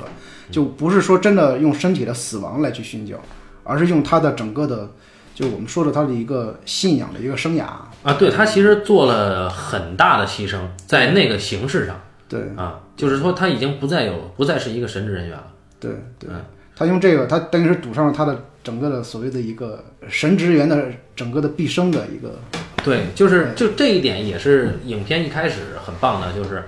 他在强制的赋予这个神父人性，对因为我们看到他很饿，嗯，他抓到村民给的那些吃的，马上就吃，他也对不对他也不祈祷一下，对应该先祷告嘛，对，对吧？但是他一看村民祷告，他赶紧把嘴闭 上，还嚼着呢，对， 这个这个就是非常有意思，啊就是因为比如说我我们家就是每次吃饭都要做那个饭岛嘛，就是回啊回到家之后就是。我们在家吃饭的时候，就嗯疫情期间嘛，每天中午我做完饭之后，然后呢就要做一个饭岛，然后吃饭，然后呢，我妈我说我妈老是忘我，我说要做那个什么，啊然后我妈就在那儿，我妈每次祷告都要念出来，我就不说话，啊然后呢旁边是我爸，就在那儿吧唧嘴，你知道吗啊！？他就吃了一样，对，他就已经吃了，他他不倒，吧唧吧唧吧唧嘴，就特别逗。我当时我那个，我就那个用手撑着我那个额头，眼睛就看着我那个桌上有一把勺子，你知道吗啊？就我的手视角是一个勺子，我的左边的耳朵是我妈导购的声音，右边是我爸那个吧唧嘴的声音，然后。 然后就是那一幕极其的奇怪，你知道吗？嗯但是我又觉得，当时我在那个当时那一刻，我就觉得，哎呀，这一这一幕特别的，如果它是一个电影的一个桥段，多么有意思！就是我我这个视角，其实我是一个将信将疑的一个人，嗯，就是影响我的一一方面是这个世俗生活里边的东西，嗯，一方面也有也有这个宗教信仰的东西，就是呃就是我觉得大部分人都是在这个这两者之间游离的。就是我们说的那个信仰，不是只指这个基督教信仰或者佛教信仰，而是指的是你对事物不确定的一个认知，就是你相信这个是人的不确定性。嗯就是你相信那个神秘力量对你命运的一个一个摆布，然后嗯呢，但是你又半信半疑，你又认为自己可以做些什么，就是那种那种那种矛盾状态，你知道吗？就是我觉得，就是说，呃人大部分可能都是处在这样的一个对对，矛没那盾么状态彻底啊。对我们很难见到一个坚定的一个信仰者，真正的不被世俗生活所能左右的一个坚定信仰者很少见的。其实，就是而且基督就像我家里边很多基督教徒，他是因为生活在极度困苦的状况之下，嗯，迫不得已的时候，正好有一个来传教，因为我妈就是这样嘛，嗯，然后去信了教，而且往往他们信了基督教之后，是在实际生活中有了一个巨大改善。这个改善是其他的教徒帮兄弟姐妹帮忙的。当对我当时那年我妈信教的时候，是当时我正好在北京，嗯，不是考前嘛，学画画的时候，哦，就那段时间不是家里没有钱，我但是之前在家开店把那个店给盘出去，拿的那些钱，嗯，来北京学画画的，嗯。然后呢，给家留了一部分，就是说我走了之后，家里就没有收入了，因为我妈身体不好，做就是说她没有办法自己干活挣钱，嗯，也就是说我们家的这个这个经济来源就没有了，嗯，没有了之后呢，她那段时间在家的生活非常的痛苦，我不知道那时候你知道吗？然后我是这些年我妈呃偶尔跟我说，我才知道她当时那个境遇到底有多么糟糕，嗯就是他说有一段时间他生病了，呃，几乎快要不行了。嗯，就正好有邻居去我们家找他，看到他在病床已经躺三天没吃饭了，嗯，然后给他做了一碗粥，然后他喝完这碗粥是爬起来，然后去了那个。呃，卫生室就是那个胡同里边卫生室，因为当时他身上没有没有没几乎没什么钱，就给人赊账给他输了几天液，嗯，然后撑过来的，你知道吗？后来正好有人传教，我妈就给我打电话说怎么办？我说你信教，因为我当时在北京学画画，你学画画的时候，你接触最多的都是这个西方的油画嘛，嗯，西方油画接触最多的都是那个古典时期的，然后就所以说我和他相比，我对基督教多多少少有些了解，嗯，就是你们途径不一样啊。对，然后我说你可以去信教，我说这不是一个坏事儿，嗯，然后呢，他一开始是半信半疑，但最后是没有办法了，就是正好那个很多传教的那些那些阿姨啊，包括那些那些那些大娘奶奶什么的，嗯就一看他那个状况不好，就把他接到了一个就是离教会很近的一个地方，啊给他租了一间小房子，给他买的煤啊、面啊、米啊什么的，就每天去照顾他，因为他那时候身体不好，哦没法自己就没法自己照顾自己嘛。等于把他就帮他过活了那一段。对，然后呢，因为我们家那个条件太差了，就把他搬到另外一个地方去之后，就是那些人照顾他好几个月，才把他身体给调养好。嗯就是他那时候没有工作能力，没有钱的，你知道吗？然后就教会的这些教众资助他、帮助他，是那种身体力行的，你知道吗？每天去，除了给他祷告，就是给他做饭，然后捐钱给他买药治病什么的。所以说我当时我后来我妈跟我说这事，我极其的愧疚，就我对我妈的情感里边有极大的一个愧疚感，是因为那个时期我也是在北京自身难保嘛，就是也通过给人办假身份证。 就好好多这种这种手段赚些钱，供自己在北京学画画。他他那时候在家是这样的一个状况，然后然后你想想那时候是零几年，零零三年左右吧，那个时候就是他一直到现在，零三年到现在已经十多年，他没有工作过，但是生活一天一天在变好。哦，而且变得越来越好。就是说，他是一个坚定的一个信仰者，是因为什么？是因为他实实在在的感受到了这个嗯嗯，这种是这种，因为你知道，原来在胡同里边你过得不好是别人都看不起你的，嗯所有人对你的帮助，哪怕一点点微小的帮助，他们都会期待那个回报的。嗯，当然，你在那个基督教这个群体里边是没有这个这种回报的这种苛求的，你知道吗？因为所有人都都认为我是在为神做工，而不是在为你啊，做工，你知道吗？明白，但是我为神做工，就是我要传递神的这个教义是什么呢？就是传递爱，嗯，传递帮助。所以说，我要实地行动去出去帮助别人。嗯然后，然后他是在这样的一个在这样一个状况之下，他进入基督教嗯的。所以说他，呃，就是他对基督教的感情和我是不一样，你知道吗？嗯嗯。然后包括后来他们基督教里边发生各种变化，包嗯括他们很小的团体里边，他们自己也只要有人的地方就会有政治嘛。啊，就是人和人之间的这种政治斗争，就是说小一点，其实就是一个关系的各种各样的斗争什么的。就是说他会告诉我，就是这里边其实是不仅仅是一个信仰信仰这么一个单纯的一个信仰的问题，就是它和我们的生活，就是一个我们的世俗生活，我们包括政治生活是息息相关的。然后就是我看到这个这个影片和小说的时候，其实我一下就联想到这个我们具体的这个生活，嗯，和这个宗教产生这个关系，其实是就是非常的有意思。我觉得这个小说它呃，包括这个电影好的一点是，你会发现这个这个呃罗斯季他考虑到所有的问题，他以我为圆心的时候，考虑我的信仰和这些村民的生死对对对对他产和他那个关系这个这个这个制衡的时候，他会产生极大的焦虑，你知道吗？对，就他作为神职人员的职责，对和他作为一个人的职责，和他作为一个信徒的职责，对对啊对，就是他没有把这个东西给，嗯就是没有把他这个身份从里边剥离出来，你知道就吗？不能不能跳出来。对对啊就是现在传说中的什么格局 小，对，我操对他妈啊！但是你会觉得这个人他就卷在其中，没有办法，嗯没有办法释怀，你知道吗？嗯，然后一直在跟随他，嗯，然后这里边儿除了那个卡尔贝，就是嗯那种他就直接的训教，选择一个非常壮烈的方式就，就做了抉择，嗯对他比较省事儿。对，但是他和那个吉次郎始终处在这样的一个来回的抉择的一个交叠的一个状况里边儿，只不过是那个吉次郎比他更更决绝的地方就是该叛教就叛教，但是我叛完教之后马上回来。来回来寻求告解对，但是你知道，在那个基督徒里边儿有好多人是这样的，就是我记得好多年前看了一个一个呃喜一个哦像喜剧一样的一个电影，是那个谁演的？是那个囧瑟夫演的。哦，然后《囧瑟夫》里边演了个基督徒，然后特别喜欢看那个，特别喜欢看毛片儿。啊然后他最后找了个女朋友呢，那个女朋友长得特漂亮，是那谁呢？是那个是那个黑寡妇。哦，斯嘉丽·约翰逊，对，是是是寡姐。然后呢，然后呢，寡姐呢是一个基督徒，是一个天主教徒，你知道吗？哦极其的保守。然后突然有一天看到他在家那个那个电脑里边发现了他看的毛片儿之后呢，看到他的资料库， 对对，然后就要就要跟他那个分手，你知道吗？啊然后这个九色夫呢是每天看完毛片之后呢，都要去教堂里边去做忏悔。哦，每次做忏悔的时候，那个那个那个神父呢就在隔壁的小屋里边就跟他说：“你回去抄多少遍经文，然后每天做当晚的忏悔。”就每次都是这样。其实那个很多人在面对宗教的时候就是这样，他一边犯错误，嗯一边求寻求告解，然后寻求告解完了之后再犯错误，就是他会不断的把这个错误合理化，你知道吗？啊，但是那个另一方面，从从这个接受告诫的那个神职人员来讲，他需要做的是宽恕。对他需要做的是宽恕，他要替上帝宽恕这个人，啊，但是他作为人的时候，他是宽恕不了这个人的。也就是说，罗斯季对吉次郎的态度，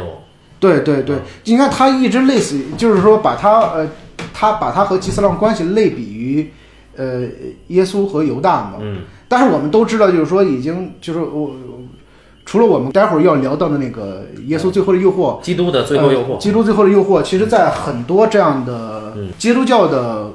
嗯，就是电影或文本里边，都会看到一个这样的一个观点，就是什么？就是犹大嗯背叛耶稣，嗯其实是上帝安排好的，或者说是耶稣那个事先啊求着犹大，呃但其实是一个合谋。嗯其实，在里边，犹大是一个训，其实犹大那个背叛是一种训教，你知道吗？嗯啊，包括前段前段时间出现了那个那个，好像是奈飞出了一个意大利的网剧吧，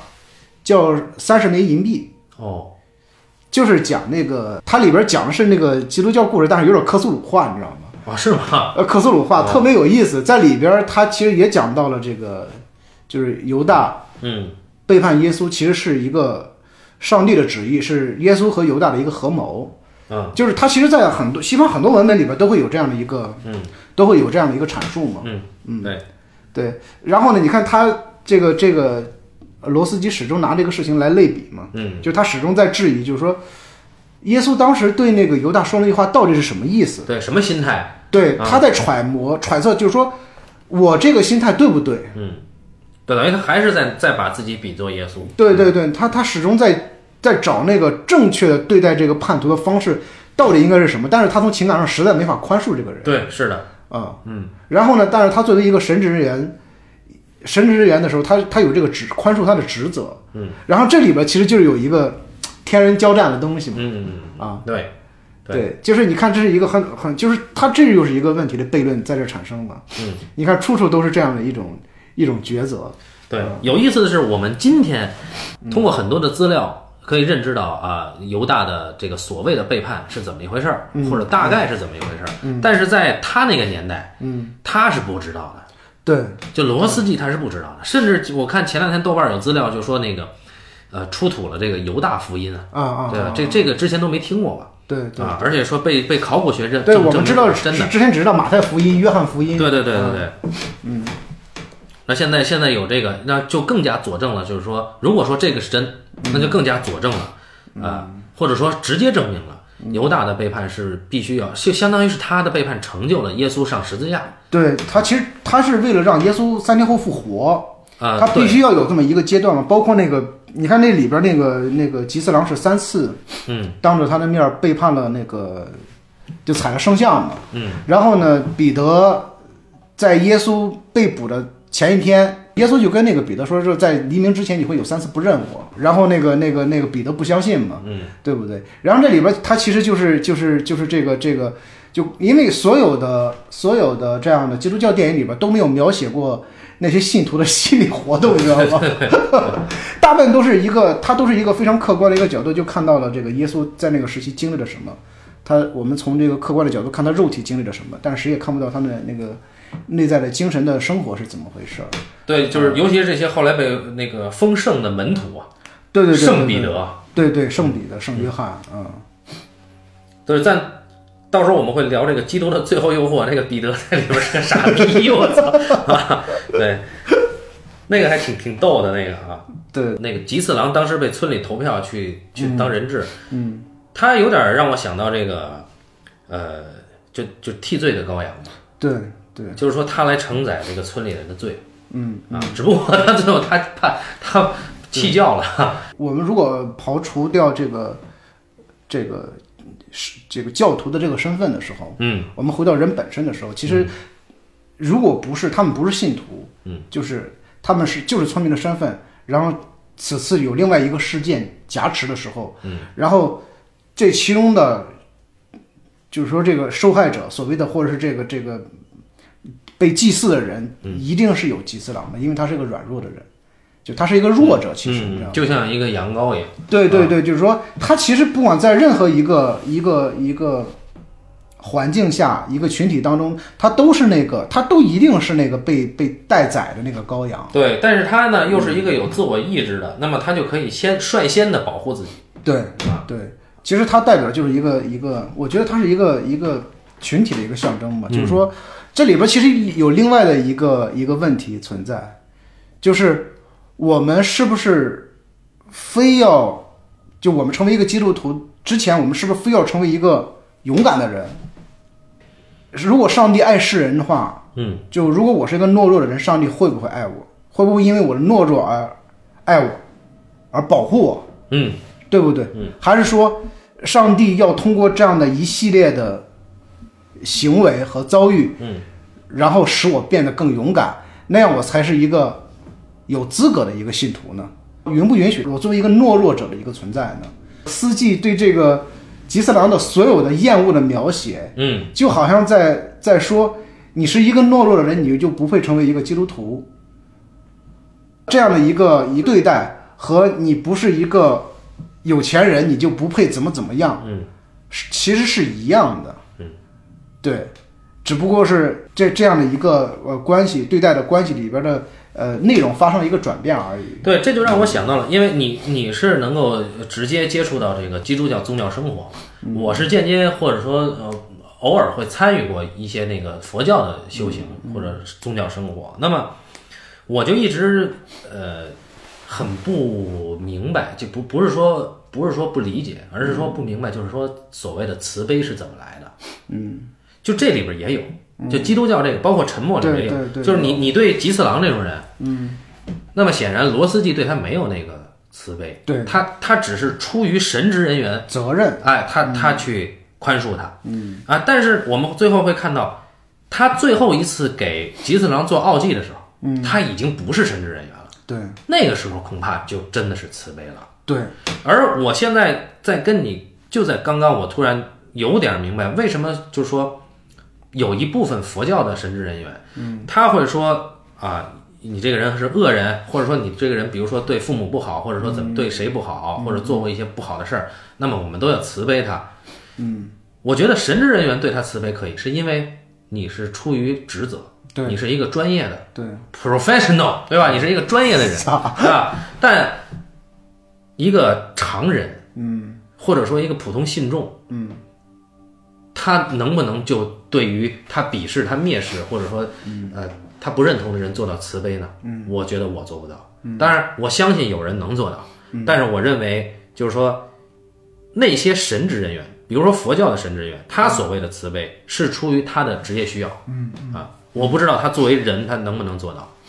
啊，嗯我不知道。对，嗯就是就是我我们是这样，就比如说很多这种场宗教场合，比如说你你参加过那种他嗯们那种禅修，禅修或者是讲学，或者是那个基督教的一些聚会什么的，嗯，你会，因为我是不太相信那个群体群体性的东西的，啊，因为我觉得人那个那个群体性，它在那个时下，它会形成一种一种一种呃磁场，对，然后那个磁场里边会有某种气质，然后让所有人会剥夺理性是吧？对对，在那个在那个短暂的那个时间里边儿，嗯会他有时候不一定是理理性缺失，但是他会觉得为了寻求某种群体的安全性，嗯嗯他会迫使自己嗯，从众。从众，你知道吗？然后我觉得这个东西是非常的可怕的，其实是我觉得你比较警惕这个，我我对我非常警惕这个事情。嗯然后就是就是那个那个那个里边，就是如果说一旦那个宣讲人员，就是嗯我们所谓的一个讲师也好，或者是一个呃牧师也好，嗯如果这个宣讲人员自身的认知有问题的话，嗯，他可能会导致非常不好的后果，你知道吗？因为在那个场域里边，所有人都要去相信他，你知道吗？嗯然后你相信他，就相当于你相信了这个宗教的旨意，但实际上这个人可能宣扬那个是有问题的话，或者说是他自己的诠释，对对，有问题的话，然后这种信仰认知可能需要，就有的人这个这个错误的信仰认知就种下种子了，也有可能这个人有自觉性，他会经过相当长的时间，来把正这个认知，你知道吗？这个是非常的呃什么的，所以说我就不不太敢去，呃，在那个场域里边儿去让自己过于投入到那个情绪里边儿，我会相对来说比较客观的，尽量让自己能够理性的去跟在那个场域里和那些人相处，你知道吗？嗯，然后。然后呢，就是说这里边其实有有有有太多的虚伪性的东西在，你知道吗？嗯，就是就是人们，比如信信众可能会有的会表现出那种，有时候会表现出有点有点有点痴狂的那个、那个那个那个状况来。嗯，然后那个信众越痴狂，那个宣讲的人他就会越受鼓舞是吧？那种互相的那种作用，我觉得不不是那个很什么，就当然这是我个人的一个。我得佐证一下，就是我参加过那个一个就是基督教徒的婚礼啊，啊，他是我我太太的那个朋友，嗯，他们俩都是两两个一男一女都是那个基督教徒，嗯，他那个婚礼呢，当时是在那个西四堂，西四那边有一个基督堂嘛，嗯，我在那儿办的，然后在那边应该是也是一个女呃一个女性的，我不知道他们叫长老还是叫什么，啊嗯然后那个老师在给他们主持，嗯那他的那个语调呢，就很很亢奋啊，就他可能带着他的那种习惯性的那种呃鼓舞别人， 或者说啊那对那对种对语调，就是很就如果说我这个不礼貌的说，他有点类似于他的那个语调，有点类似于这个我我们这个六七十年代那广播里边的那个那个、啊那个哦女播音员的那个我知语调道我知道我能想象到啊对能想象对到嗯而且是六七十年代的那个女播音员的语调哈，那你就会觉得啊不是很舒服。啊，啊，就不是很舒服。当然，我相信有很多人他会让你舒服的，但是在一个嗯你像你刚才提到这种公共场合，嗯，他还是希望能够呃，就是他一一旦人进了一个场，嗯，这个发言的人就跟就更不一样了。对对对对，嗯就是包括在那个厂里边儿，他们需要你做一些功课的时候，嗯，然后你就会自觉的，嗯比如说好多人说你们在这个场域里边儿要做一种忏悔的时候，嗯然后不自觉地又流泪什么的。就是我一直认为这个这个就是信仰的这种，就是这种反思，它应该成为一种日常，嗯，而不是就就是集体宣泄，对，它不应该成为一种集体宣泄，我觉得它应该成为一种日常。就是说，它本身强调的是一个内在秩序的一个建立嘛，就是这个其实挺重要的。然后就是我们也知道，就是说，呃，人们总是希望有一个领袖嘛，嗯，但是你最常见的、最容易出现的领袖，他就会在集，就是集体中，他一定会产生领袖的。嗯，对，就是，嗯，那我们这话题有点扯远了啊。如果我们回到影影片本身的时候，其实你会发现这里边其实它强调的不是那个集体性的东西，对，它把那个集体给削弱了，几乎嗯没有。就是说，我们当看到一群人的时候，基本上都是远景看到的，嗯，然后唯独一个中近景，就是那个他们在那个屋里边选那三个人，嗯要去做人质的时候，嗯，是一个集体的时候，就我们发现，在那个集体的时候，所有人其实都不是那个，都不是那个最理智的。就两个神职人员看到吉次郎的那个求告的时候，他其实是一个漠视的，嗯，对他沉默以沉默来来掩饰那个漠视的那个东西嘛，就是说这个时候那个那个人的软弱，你要允许他存在嘛，你是不是要允许这个人的软弱存在？就是我们知道，在一个大的一个集体的场域里边的时候，你当你有一个异端言论产生的时候是不被允许的，嗯，你知道吗？就是说，比如说像好多搞什么灵修的呀什么的，在一块儿的时候，那老师讲课，其实那些人都是学过心理学的，啊，不见得学的有多深，但是你知道浅层心理学就能把人忽悠的一个愣一个愣的。嗯，因为他讲的那个道理非常简单，无非就是你这个时候遇到困惑了，然后他跟你讲这个困惑的时候，然后你听的时候好像是好像似是一针见血，嗯但实际上你丫回来仔细 仔细的反思一下自己这个问题的时候，其实是每个人都存在一个常见的一个问题，就是你知道中国的，就是我们所谓的一个情感问题，其实都是家庭问题嗯导致的，其实是。嗯它是一个根本性的一个这个问题存在，不是一天两天，它是一代一代承袭下来的嘛。然后就是，但是你在如果说真的到一个场域里边的时候，就是说，当一个导师说这样的一个问题的时候，你会觉得他说的极有道理，然后你就会沉浸在里边儿。当这个时候，如果有一个人提出质疑的时候，我相信这一群人在心里边默默的就会抵抗这个人的，其实是他不见得说出来，嗯，但他会在心里边默默的抵抗这个人，嗯，就是你丫算什么东西啊，嗯，你竟敢向他提问，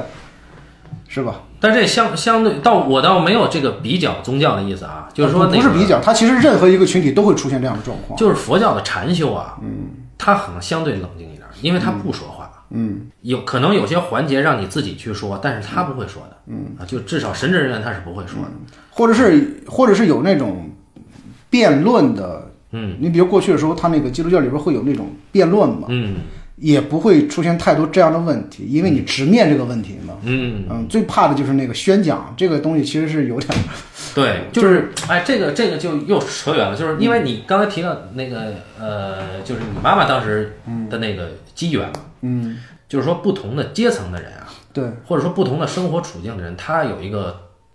他宗教的机缘是不一样的对对，啊，所以所以他所以就是当这个就是所以宗教对他生活的影响产生不同的意义的时候，嗯。就是你你再去看待这个事情就不一样了嘛。对哎，我过去有时候是比较瞧不上，嗯，可以说是，但我现在不会这样，不不不不太敢瞧不上这个事儿，因为我突然有一天意识到，就是我们就是宗教给我们产生的这个影响不一样。对，就有的人，就比如说我妈妈他们那个群体，他们需要这个东西，而且呢，不同阶层的人啊，他选择不同的宗教的机缘也不一样对，啊。比如说前一阵儿这个，就北京很流行这个仁波切文化，嗯，那什么样的人选择仁波切？至少中产，嗯啊，像我们这样是选不了仁波切的。那像像有些有些有困惑的，嗯那他可能就会求助于这个，比如说呃佛教哲学，那那个可能就他他的那个门槛儿或者说那个所谓的成本要、要低。这当然我没有说侮辱活佛的意思啊，因为不这个这个我不懂，我也不想随便说，但是我只是想说不同人的这个所处的阶层和生活的这个境遇，嗯，他对于宗教的选择也不一样，就对似乎是生活更困难的人更容易接触到这个，比如说基督教的思想。对或者他，因为基督教没有这么多门槛。嗯，第二点呢，你比如说我们过去家里人不没有基督教的时候，那时候不是信当地所谓的土神仙嘛，啊就你到了这个呃逢年过节的时候，你要烧纸啊，啊，嗯然后念念叨叨，比如我现在生活的村里边儿，就赶上这个节，我操，晚上就有人在那个马路边儿上就烧纸，圈一个圈儿烧纸什么的，在念念叨叨的。嗯，就你起码信基督教，你不需要不需要有这个事情，也不需要有这个仪式，你也不需要花那钱买这个，嗯，就是去做这样的一种一种仪式什么的。那更关键的，他有一种，呃，出于更崇高目的的相互帮助。对对啊嗯对这一点好像在那种就我狭隘的理解啊，嗯就是呃对于选择呃正统佛教，或者说甚至更高，嗯就是更更高，就是高消费的这个仁波切文化的嗯这些人是就不一样的。那些人更强调我自己个人得利啊，对对，他强调是一个个人修行的啊问，题。对对，个人得利。啊基督教，你比如新教，它利于传播也有这样一点好嗯处，就是说，因为所有这个宗教，因为那天伊敦在我这儿，我们俩聊起这事儿来了嘛，嗯他就说起那个，就是你们之前聊了一个美国电影，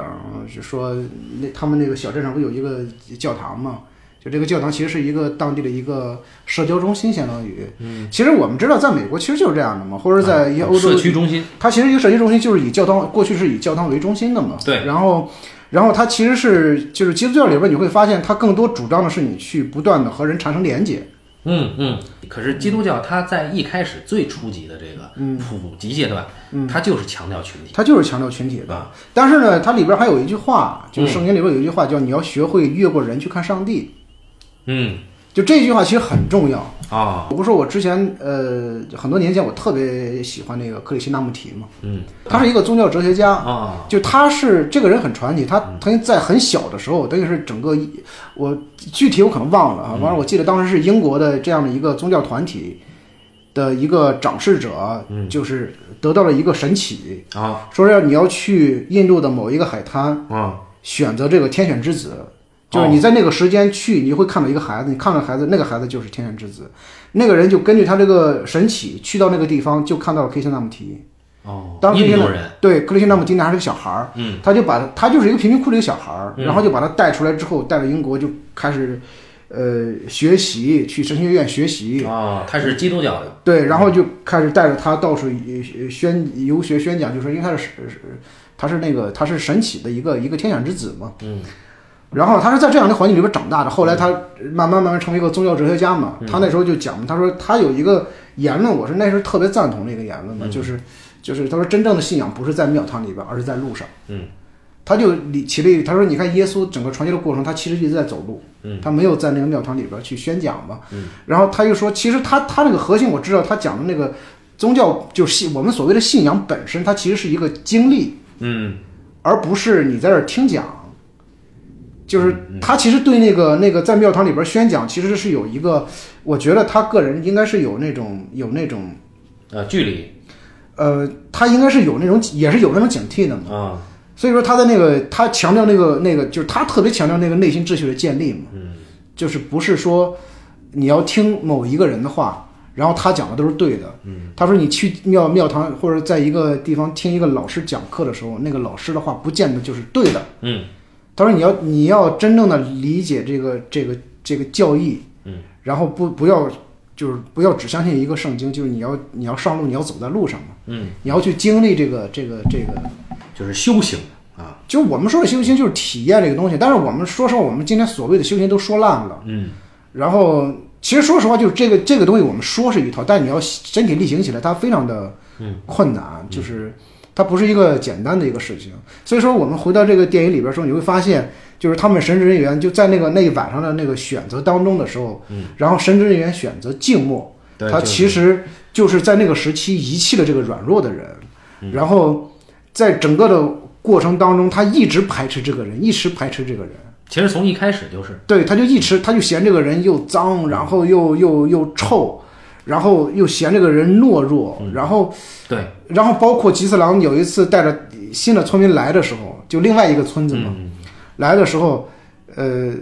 就是吉次郎表现出那种沾沾自喜，和对对对和那些村民说：“你看，这是我带来神人，我是。嗯他就会对这个人的这种喜悦嗯产生了那种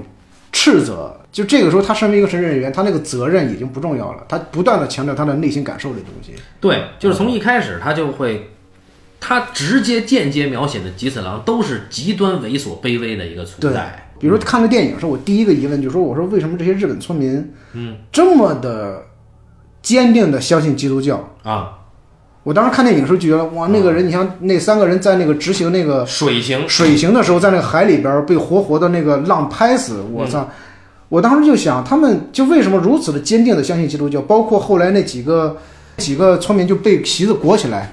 哦哦哦，那卡尔贝那帮啊对对，那个有一个女孩儿挺漂亮，那个那个女演员叫什么来着？我操，啊，那个什么什么名小松菜奈。啊，对对对对对对，对，然后然后就是他们，我说他们为什么这么坚定的去相信基督教？然后后来我去翻那个他的背后历史，才其实知道那个时期的人们是过得非常非常不幸的。对，衣不遮体，对食不对果腹，对嗯，然后他那个就是说他那个那那个那个税又这么高，对然后你才知道，其实他们寻求信仰，其实是因为在现实生活当中，那个，嗯，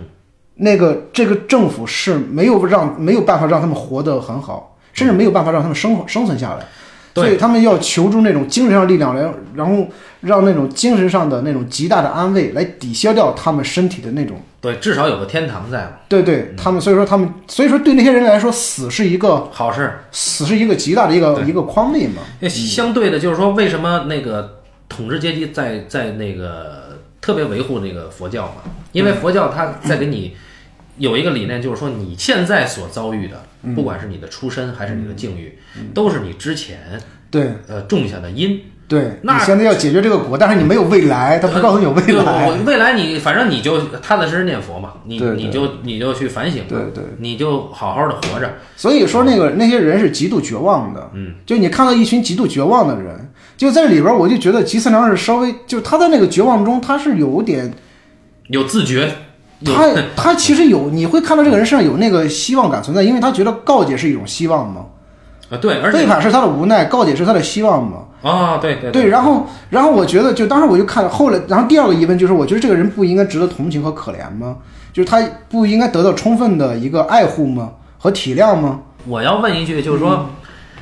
就你可能同情是一个人的本能，对，但是我认为任何人的同情都是有选择对象的。对，对，对，那吉次郎他故意就远藤周作选了一个这样一个形象，那就是要排除所有人的同情的可能性。啊对，对，对，就是他其实这个问题是一个更大的质问嘛，就是说这个软弱和他的，就是他的懦弱吧，不说软嗯弱，就说他的懦弱，我们始终把懦弱当成一个不好的品质，对，但实际上，懦弱不是一个品质的东西，嗯懦弱是一个人的性格，它是它是它是它是你的父母给的，你知道吗？嗯或者说它天性它是一个天性的东西。就是我们如此的排斥这个天性。如果说在过去的时候，我们排斥这个天性，是因为它不利于人的生存。嗯我们强调一个人英勇的那个品行的时候，是为了让人更好的生存下去嗯嘛。就是都知道懦弱，它导致人的，它它必将是导致人的灭亡的嘛。嗯，对不对？但是上帝不是来了吗？上帝要要派耶稣来替世界的人类承受痛苦的时候，不就是为了这里边要惩戒我们的懦弱吗？但是哎，这一点我们可以在那个稍后那个那个基督的最最后后诱惑嗯里可以提到这一点啊。就我们先说这个啊，这不是有一兜底的哥们儿吗？啊，对对，就是就是为什么这就不允许了呢？就是他成了一个过街老鼠，人人喊打。就你看那场戏，就是说在那个他们在那个什么锁的时候，就是那个关关在笼子里边的时候，嗯他有一天他就在那门口跳着脚说我是基督徒，对对嗯把我逮进去。然后进来之后，那些人就是那些官兵都嫌弃他，啊，光那对那些信徒也嫌弃他。信徒也嫌弃他，官兵官兵甚至不不惜的抓他，你知道吗？对对对，嗯然后用棍子驱赶他，你会觉得那个人他在那个时期，他连人都不算。他连人都不算，嗯就是那种那种卑微到那种多么低低贱的那个那个程度。嗯，然后我就觉得，就是就是，我就会反想到今天我们这个境遇嘛，就是嗯我觉得今天这个社会是一个集体都慕强的一个一个这样的一个状况，你知道吗？就是说我们不允许软弱存在，比如说，嗯呃，比如说这个网络，呃，前段时间特别流行的话题嘛，可能关于那个脱口秀演员的那个，啊就是什么那个，就是杨笠那个，你你你，就他的那个那个他的那个脱口秀的那个桥段是，呃，你你就说男人嘛，你这么你这么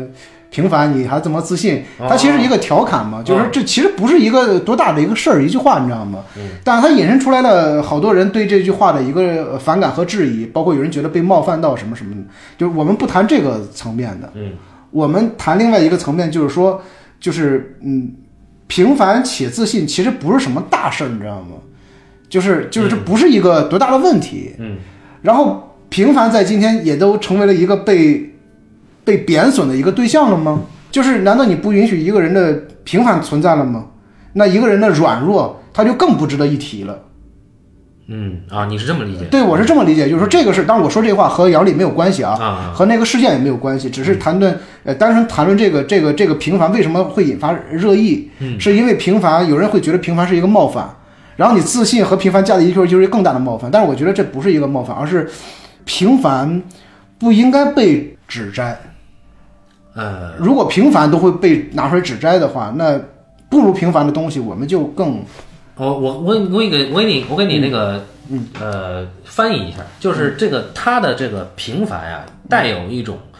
呃贬低的平凡。啊啊、呃，就是说，其实他的语境里，这个不是平凡，就是嗯说你这操性，你还他妈的，你还觉得自己怪不错的，这是我们北京话 啊，对对，哎我知道我知道，是吧我他是这意思啊，对对对，我知道。那么在这里边有一个潜台词，就是说，就你这操性是不是被允许的？嗯你的意思是这个？啊，对对啊对对对，你的意思就是说我这操性怎么了，对吧？啊，对对嗯对对，就比如比如说我们今天不但断嗯但但是啊，他的那个自信其实也应该是是另一个意义的自信，他其实是啊，对自对恋对。，对他他不是那个我们说的那个自信，对他他不其是实嗯我们说他平凡，不是我们那个平凡，对他对自对信也不是我们那自信，他是说你这操性你还挺自恋对对对对啊对。对那那我们现在你你现在提的是，你只是借这个去去说，是说那个啊，说就是说一个人他真正的平凡是不应该被拿来指责的贬低的，贬低的，也就是对说你平凡你就，因为现在这个社会他总是要出位对对对啊，那么你默默无闻，你是一个平凡的人，嗯就自然而然的低人一等。对，甚至说你是一个软弱的人或者一个贫穷的人啊，都都不应该去被。被瞧不起或者指责，是你知道吗？是是嗯你知道吗？就是就是你比如说，嗯，就我一直在想，一直在想，就艺术在今天存在的必要价值是什么？是什么呢？它就是我觉得今天艺术存在的一个仅有的哈，我认为仅有的一个价值嗯就是，它可以承承载人的软弱，就是人的不堪和软弱，就这个东西可以承载，因为别的语境里边已经承受不了这东西了，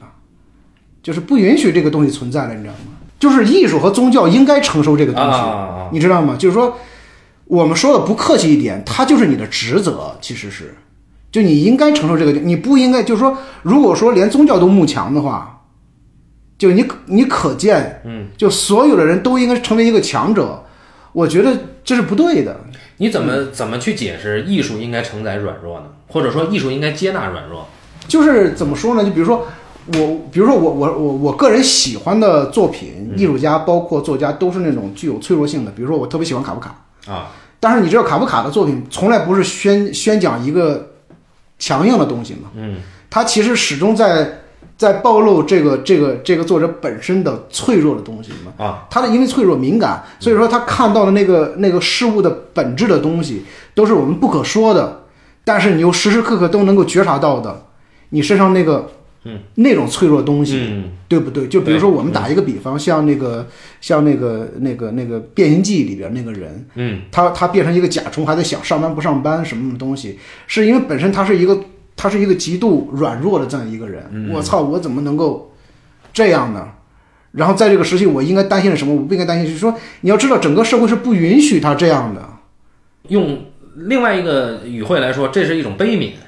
对，啊，对就是说啊，我的作者本身，嗯，能够正视人的脆弱性，人的脆弱的一面，然后我呢又把它写进了文学作品里对，啊。然后这个就是你的意思，就是说通过这种方式，嗯，来让去接触过这个艺术的人去明白啊，还有这种人的存在，还是说或者说这种人的存在是被理解的，对，就是就是你比如说，呃，我我我打一个简单的比方哈，就比如说，嗯，呃，我们今天去看展览的时候，你会看到好多那种特别漂亮的啊作品，然后呢，他们都会有一个非常漂亮的解释，就说我用这个东西来抚育人心，嗯，但是我不认为这个东西是真正的抚育人心，我觉得它可能起到一定麻痹作用是真的，嗯，就让你看看起来很美、赏心悦目的啊，然后也有很多人会去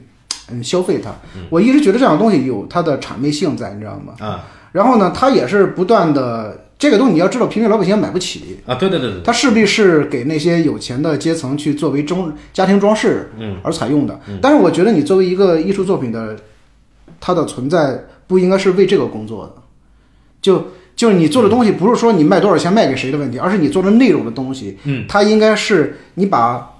当下的人的处境要表达出来，这个很重要，就是人的那种焦灼不安的，然后那种困顿的那种处境表达出来，嗯，就是我不是为了谄媚某一个阶层去做这个东西。对，这个是是它存在的一个一个必要性的。然后好，你你要知道，现在在各个行业里边，所有人都会问你干什么呢？你干多少年？你有没有混出来？啊对不对？嗯都在强调这个东西。对在艺术行业里边也一个样，你包括你们做电影，做电影其实行业更更不用说了，都在说有没有混出来，然后其实都是一个，都是一个非常试图性的去试图的通往仕途的一个道路，你知道吗？它是通过不同的方式统一的标准其实对，让自己能够过好生活，这个其实无可厚非。但问题是，就我觉得他在某些行业里边儿，人还是就是说某些行业里边儿，他是需要有伟大的，就或者崇高的理想的，嗯，存在的，嗯，比如说教师，嗯，医生，律师，嗯，就是这个行业里边儿，你必须要有崇高的理想，你才能够让这个职业其实每一个行业都应该有，对，然后你必须要有这种崇高理想，比如说艺术家，包括作家，然后电影人什么都应该有，因为我觉得这个东西不能缺失。嗯，就是资本一进入之后，它真的像一一一一个大浪，把所有的那个东西都冲倒了，你知道吗？就今天所有的一切都是唯利是图的，我觉得这个东西有问题。所以说，我们今天看到的这个这个我们在谈回这个影片的时候，嗯，这里边这个这个整个的，你像在整个当时的那个那个社会的框架之下，